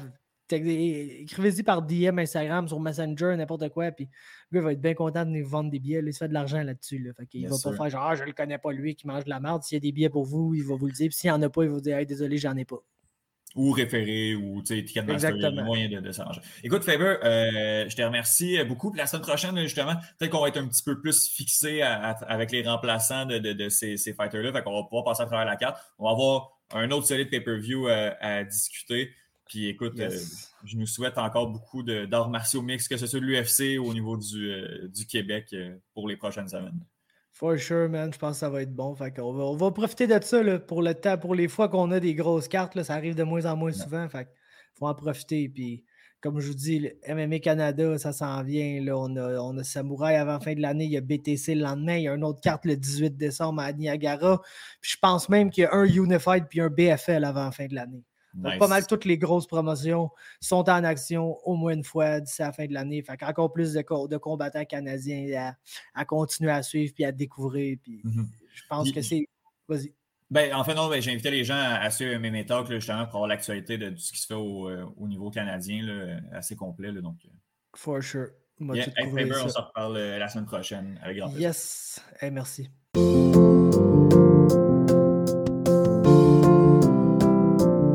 On a jasé un... déjà là, ça fait à peu près 2-3 minutes que le stream est ouvert, puis on n'a pas euh, buggé encore. On semble être dans des bonnes dispositions pour faire une chronique qui a du sens. Euh, Espérons-le.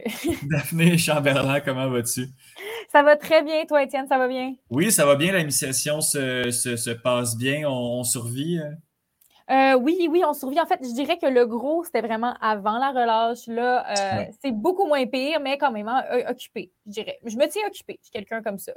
En premier lieu, Daphné, je te souhaite un bon euh, photo spam de, de l'apostrophe qui, était, qui était ce soir. Donc, je, me, je me suis rendu compte, on, on, on me nargue un peu à chaque fois que ça sort, mais je, me- je me suis rendu compte que je suis, je suis ami avec toi de l'apostrophe euh, cette année. Donc, euh, je, Juste moi. je me fais plus euh, spammer là, à répétition de nouvelles photos de profil, qui est quelque chose que, que, que j'apprécie énormément. là. Donc, Ben, au moins, t'as moi, hein, chef, euh, chef du pupé de sport, justement. Donc, euh, exactement. Donc, juste euh, photo à gérer. Oui, ben, puis, euh, puis c'est, bien correct, mais c'est, très cool justement que, que tu sois au Pupitre Sport avec, avec Audrey, Audrey Robitaille, une autre, une autre collaboratrice et membre du Club École. Donc, on est bien Exactement. représenté. à euh, Exactement. Daphné, est-ce que justement, euh, l'apostrophe étant le magazine international, si je me- Oui. Oui, hey, je- mais T'es au courant, c'est bien, je connais mes courant. médias, euh, mes médias ukamiens. Euh, Est-ce que le sport dont tu viens de nous parler, c'est quelque chose qui est passé sous ton radar, ou en fait sur ton radar, alors que, que tu, dois, sa- tu dois connaître les, les- les enjeux internationaux? Euh, je te dirais que c'est pas passé sous mon radar en faisant des recherches pour l'apostrophe, mais c'est passé sous mon radar en regardant euh, sport peu connu. Et euh, aujourd'hui, on va parler d'un sport, du sport national de l'Afghanistan. C'est OK. oui. Alors, euh, je, vais, je vais dire le nom, hein, parce qu'on ne oui, sait pas ben oui, le nom. Mais c'est le Bouskati. Euh, As-tu déjà entendu ça, Étienne? J'ai- tu- l'as écrit un peu avant, mais j'a- j'avais jamais, jamais entendu ça, jamais vu ça. Euh, J'ai vu les lettres euh, un peu ici et là. Je pensais que tu allais me parler du boccia euh, rapidement, mais on est ailleurs, le, le Bouscati, c'est ça? On est ailleurs et on est bien loin de bien des sports. Tu vas voir, c'est c'est assez un concept intéressant. Donc, le Bouskati, ça, c'est un sport qui est surtout pratiqué dans le, dans le nord du pays, donc le nord de la- de l'Afghanistan. ça, vient, ça a été originellement pratiqué par les Ouzbeks et les Turkmènes. Et Bouskati, ça veut dire attraper une chèvre. Mais là, euh, oui, donc déjà, c'est à peu près ça, en fait, le sport. Mais euh, l'objectif, c'est de marquer des buts avec une carcasse de chèvre. Donc, ce n'est pas une chèvre vivante qui court, là. C'est vraiment une carcasse de chèvre. Et donc, il existe, euh, deux types de Bouskati. Le tu, OK, je vais essayer de le dire comme il faut. Encore là, c'est des mots assez compliqués, là, mais le tudaba- le et le euh, karagé. Mais le tudabaré, ça, c'est plus simple que le karagé. là. Il y a vraiment plein de règlements euh, qui varient selon les sports. Mais le sport des bases est le même. Alors, le but, dans le fond, c'est d'apporter, de prendre le contrôle de, de la carcasse et de l'amener dans euh, le, le but de l'équipe. Donc, le but, euh, c'est comme une zone là, en craie qu'on appelle le cercle de la justice. Wow. Et là, ouais, ouais, vraiment, c'est c'est comme ça, c'est le, le- le concept du sport. Et là, euh, ça se passe à cheval, ça, hein, pour rajouter un, Wow, un wow, aspect encore plus piquant. Alors, les cavaliers, qui sont appelés les, euh, les Chopendos, et ils défendent chacun leur, leur région. Donc, selon les régions, c'est comme des équipes de, par exemple, d'où- selon d'où tu viens, ta ville, je ne sais pas. Et ils portent des uniformes, euh, donc en couleur, selon la ville d'où ils viennent, selon la région qu'ils représentent. Et euh, donc, les Chopendos ont vraiment un équipement particulier. Ils sont coiffés de chapeaux épais, de grosses bottes à talons. Alors, c'est vraiment euh, c'est un sport équestre, mais pas uniquement, euh, tu sais, c'est vraiment comme, c'est violent. là. Les, les- Ouais, les- ouais. les joueurs doivent vraiment aller s'empar- s'emparer de la carcasse de, carcasse de chèvre morte. Ils doivent l'amener, donc, à l'endroit voulu, mais euh, je dirais que c'est pas, euh, pas doux, là. Ça, ça, ça y va au toast, comme on dit. Hey, C'est parce que euh, on, on s'en empare, mais on est sur, sur notre cheval, on ne peut pas la prendre nous-mêmes. Il faut réussir à, à l'attraper comme. à cheval. Aïe, aïe, à aïe. cheval. Oui, et ça se joue soit euh, seul ou en équipe, ou bien en équipe de plusieurs. Donc, chaque équipe, par exemple, doit, doit pour son équipe aller apporter la chèvre à l'endroit voulu, ou bien tu joues chacun pour soi. Alors là, ça peut vraiment euh, créer toutes sortes de situations. là. Donc, c'est pour ça que le nombre de joueurs n'est pas fixe à chaque, à chaque fois. Donc, c'est c'est très spécial. Et là, euh, donc, euh, justement, pour faire ce sport-là, c'est quand même assez compliqué parce que c'est un sport qui demande hein, une, bon, un, contrôle, euh, un contrôle à cheval. hein. C'est pas tout le monde qui Oui. peut décider de partir. euh, moi, je pense que je m'en je m'en sortirais peut-être parce que je suis une cavalière, mais encore là, je suis pas sûre que je. J'aimerais me faire tasser dans un coin euh, avec plein d'autres gens qui foncent partout. Donc, les cavaliers et les chevaux sont formés euh, durant plusieurs années avant de, avant de pouvoir faire vraiment des, des matchs. là. Les joueurs, bon, euh, la majorité déjà, ça, on voit pas ça souvent, mais la majorité des joueurs de, de ce sport-là ont plus de 40 ans. OK. Donc, ça, euh, je- d'après ça, que c'est pas fréquent. Là, souvent, dans les Oui, sports, on a des joueurs, euh, des joueurs jeunes, c'est la jeunesse. Là, c'est plus l'expérience, hein, parce qu'il faut être bon cavalier, il faut avoir de la stratégie, j'imagine, pour faire euh, pour aller chercher la chèvre. Et les chevaux aussi, c'est ça qui est intéressant. Les chevaux aussi doivent être formés parce que c'est quand même dangereux et euh, ça peut faire peur. là. je veux dire, un achalandage de chevaux comme ça qui se jette sur une chèvre morte. Ben oui. Alors, les chevaux, pour préciser un petit peu, l'entraînement du cheval doit durer au moins cinq ans avant de pouvoir aller sur le terrain. Donc, euh, voilà, Wow. c'est, oui, oui, vraiment, c'est pas, euh, on ne se lance pas là-dedans au hasard. Et là, donc, euh, il y a deux types de, de, de, de, ce sport-là. Donc, il y a- le tudabaré, le, le tudabaré, ouais, et le, car, le car- voyons, caragé. Donc, ces deux sports-là, vraiment, il y en a un qui est plus compliqué que l'autre. Je ne vais, je vais pas rentrer dans les détails d'explication parce que c'est toutes sortes de vraiment de, de, de- détails là, comme qui distinguent les deux, mais les règlements, c'est vraiment le même. Donc, les points sont donnés quand les joueurs prennent contrôle de la chèvre et l'amènent dans la zone euh, selon l'équipe.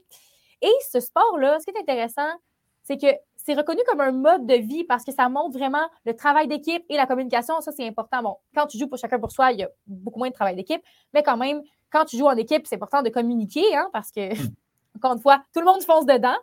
Ben oui. Et euh, vraiment, donc c'est comme une philosophie qui est. euh, qui fait partie là, de la, la- la tradition. C'est un sport traditionnel d'ailleurs, hein, c'est ça. Les, les gens prennent plaisir à y assister au même titre que nous, on va voir des matchs de hockey.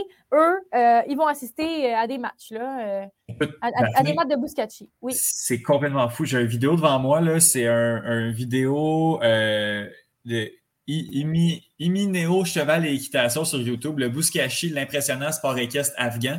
Il y a présentement deux chevaux qui, sont à vive allure dans, une, dans la même direction, qui sont côte à côte.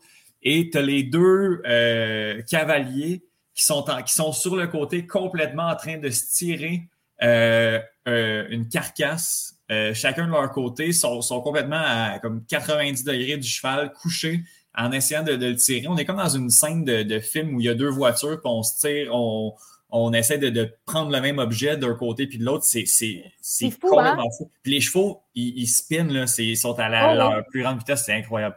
Non, c'est pour ça que je disais que même moi qui est cavalière, je pense pas que je m'embarquerai là-dedans euh, du jour au lendemain. hein. Et là, euh, j'imagine que, bon, ceux qui sont à la maison, vous irez voir des vidéos, mais euh, c'est c'est impressionnant. Là. C'est pas, euh, je, je peux quand même comprendre, honnêtement, le- le- l'intérêt de regarder ça. c'est- C'est c'est comme impressionnant. Tu sais, là, Étienne, tu peux en témoigner, tu le regardes de devant toi. Ouais, ouais, c'est complètement Mais fou.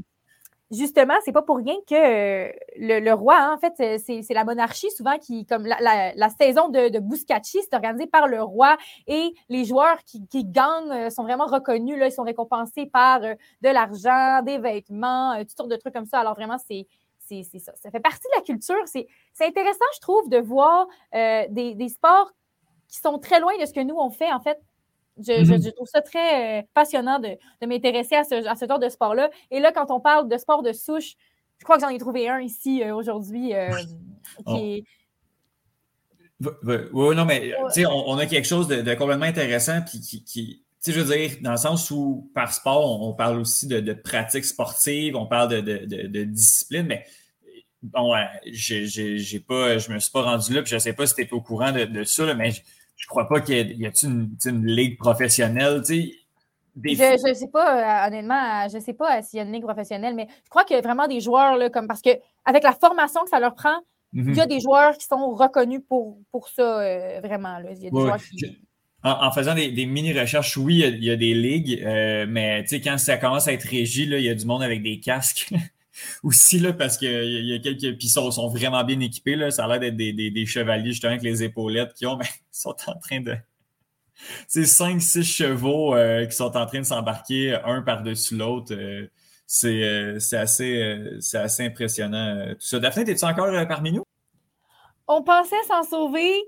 mais, pas mais, mais, mais, ça conclut en fait ce que j'avais sur le, sur le Buscacci. C'est vraiment ça, ça c'est un sport que comme je dis, je vous conseille d'aller voir par vous-même. C'est très intéressant.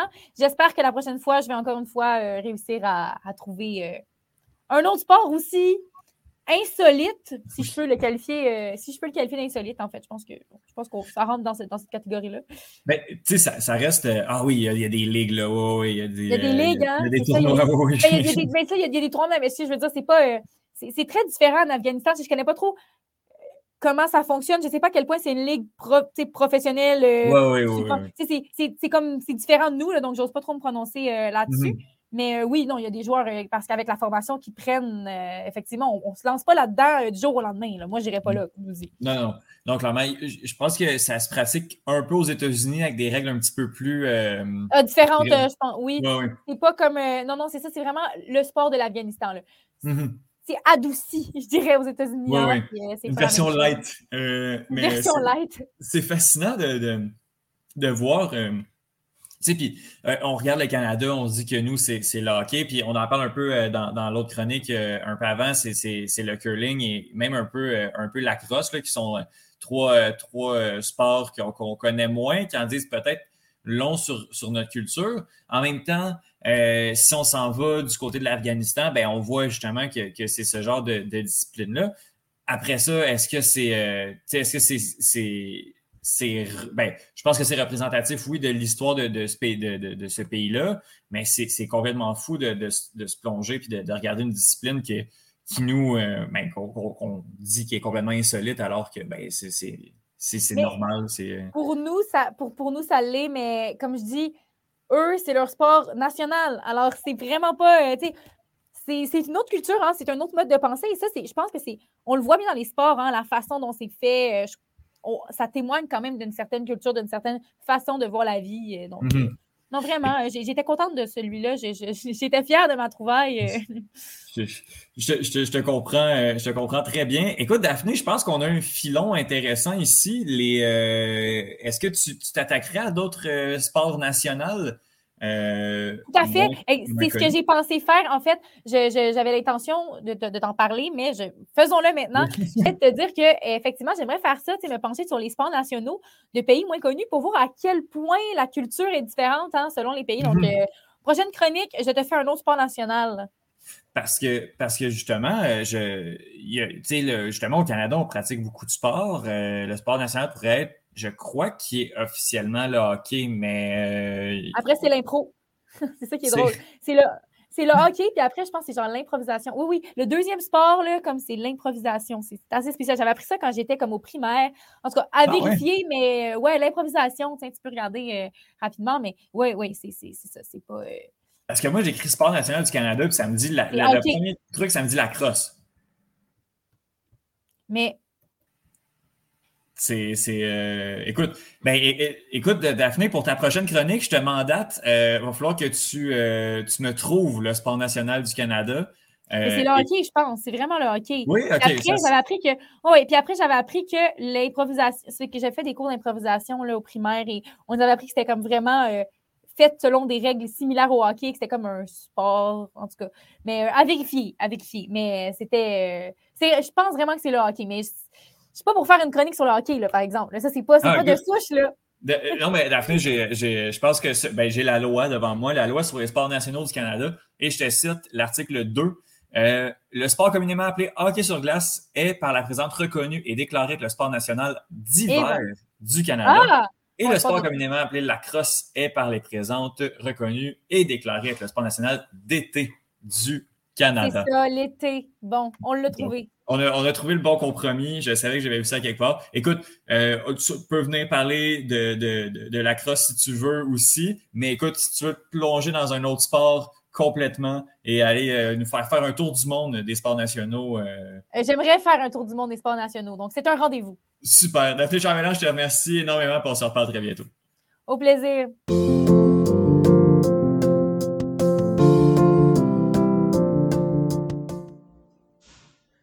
Je remercie Daphné encore une fois d'avoir pris le temps de nous concocter une chronique euh, particulière. On, lui a trouvé un, filon là, pour euh, les prochaines fois, avoir une petite ligne directrice, venir parler de sports nationaux. Sinon, je remercie énormément Faber, euh, qui va revenir la semaine prochaine. Il y a beaucoup d'arts martiaux mix, on en a parlé d'ici la fin de l'année, que ce soit au niveau de l'UFC ou euh, au niveau euh, de la scène locale québécoise. Faber va revenir la semaine prochaine parler de l'UFC 268 et venir parler de la carte de Samouraï MMA. Je remercie également Justine et Alec. Puis, ben, je pense que ce sera tout pour moi. Puis on se reparle la semaine prochaine pour un nouvel épisode de D'un bout à l'autre.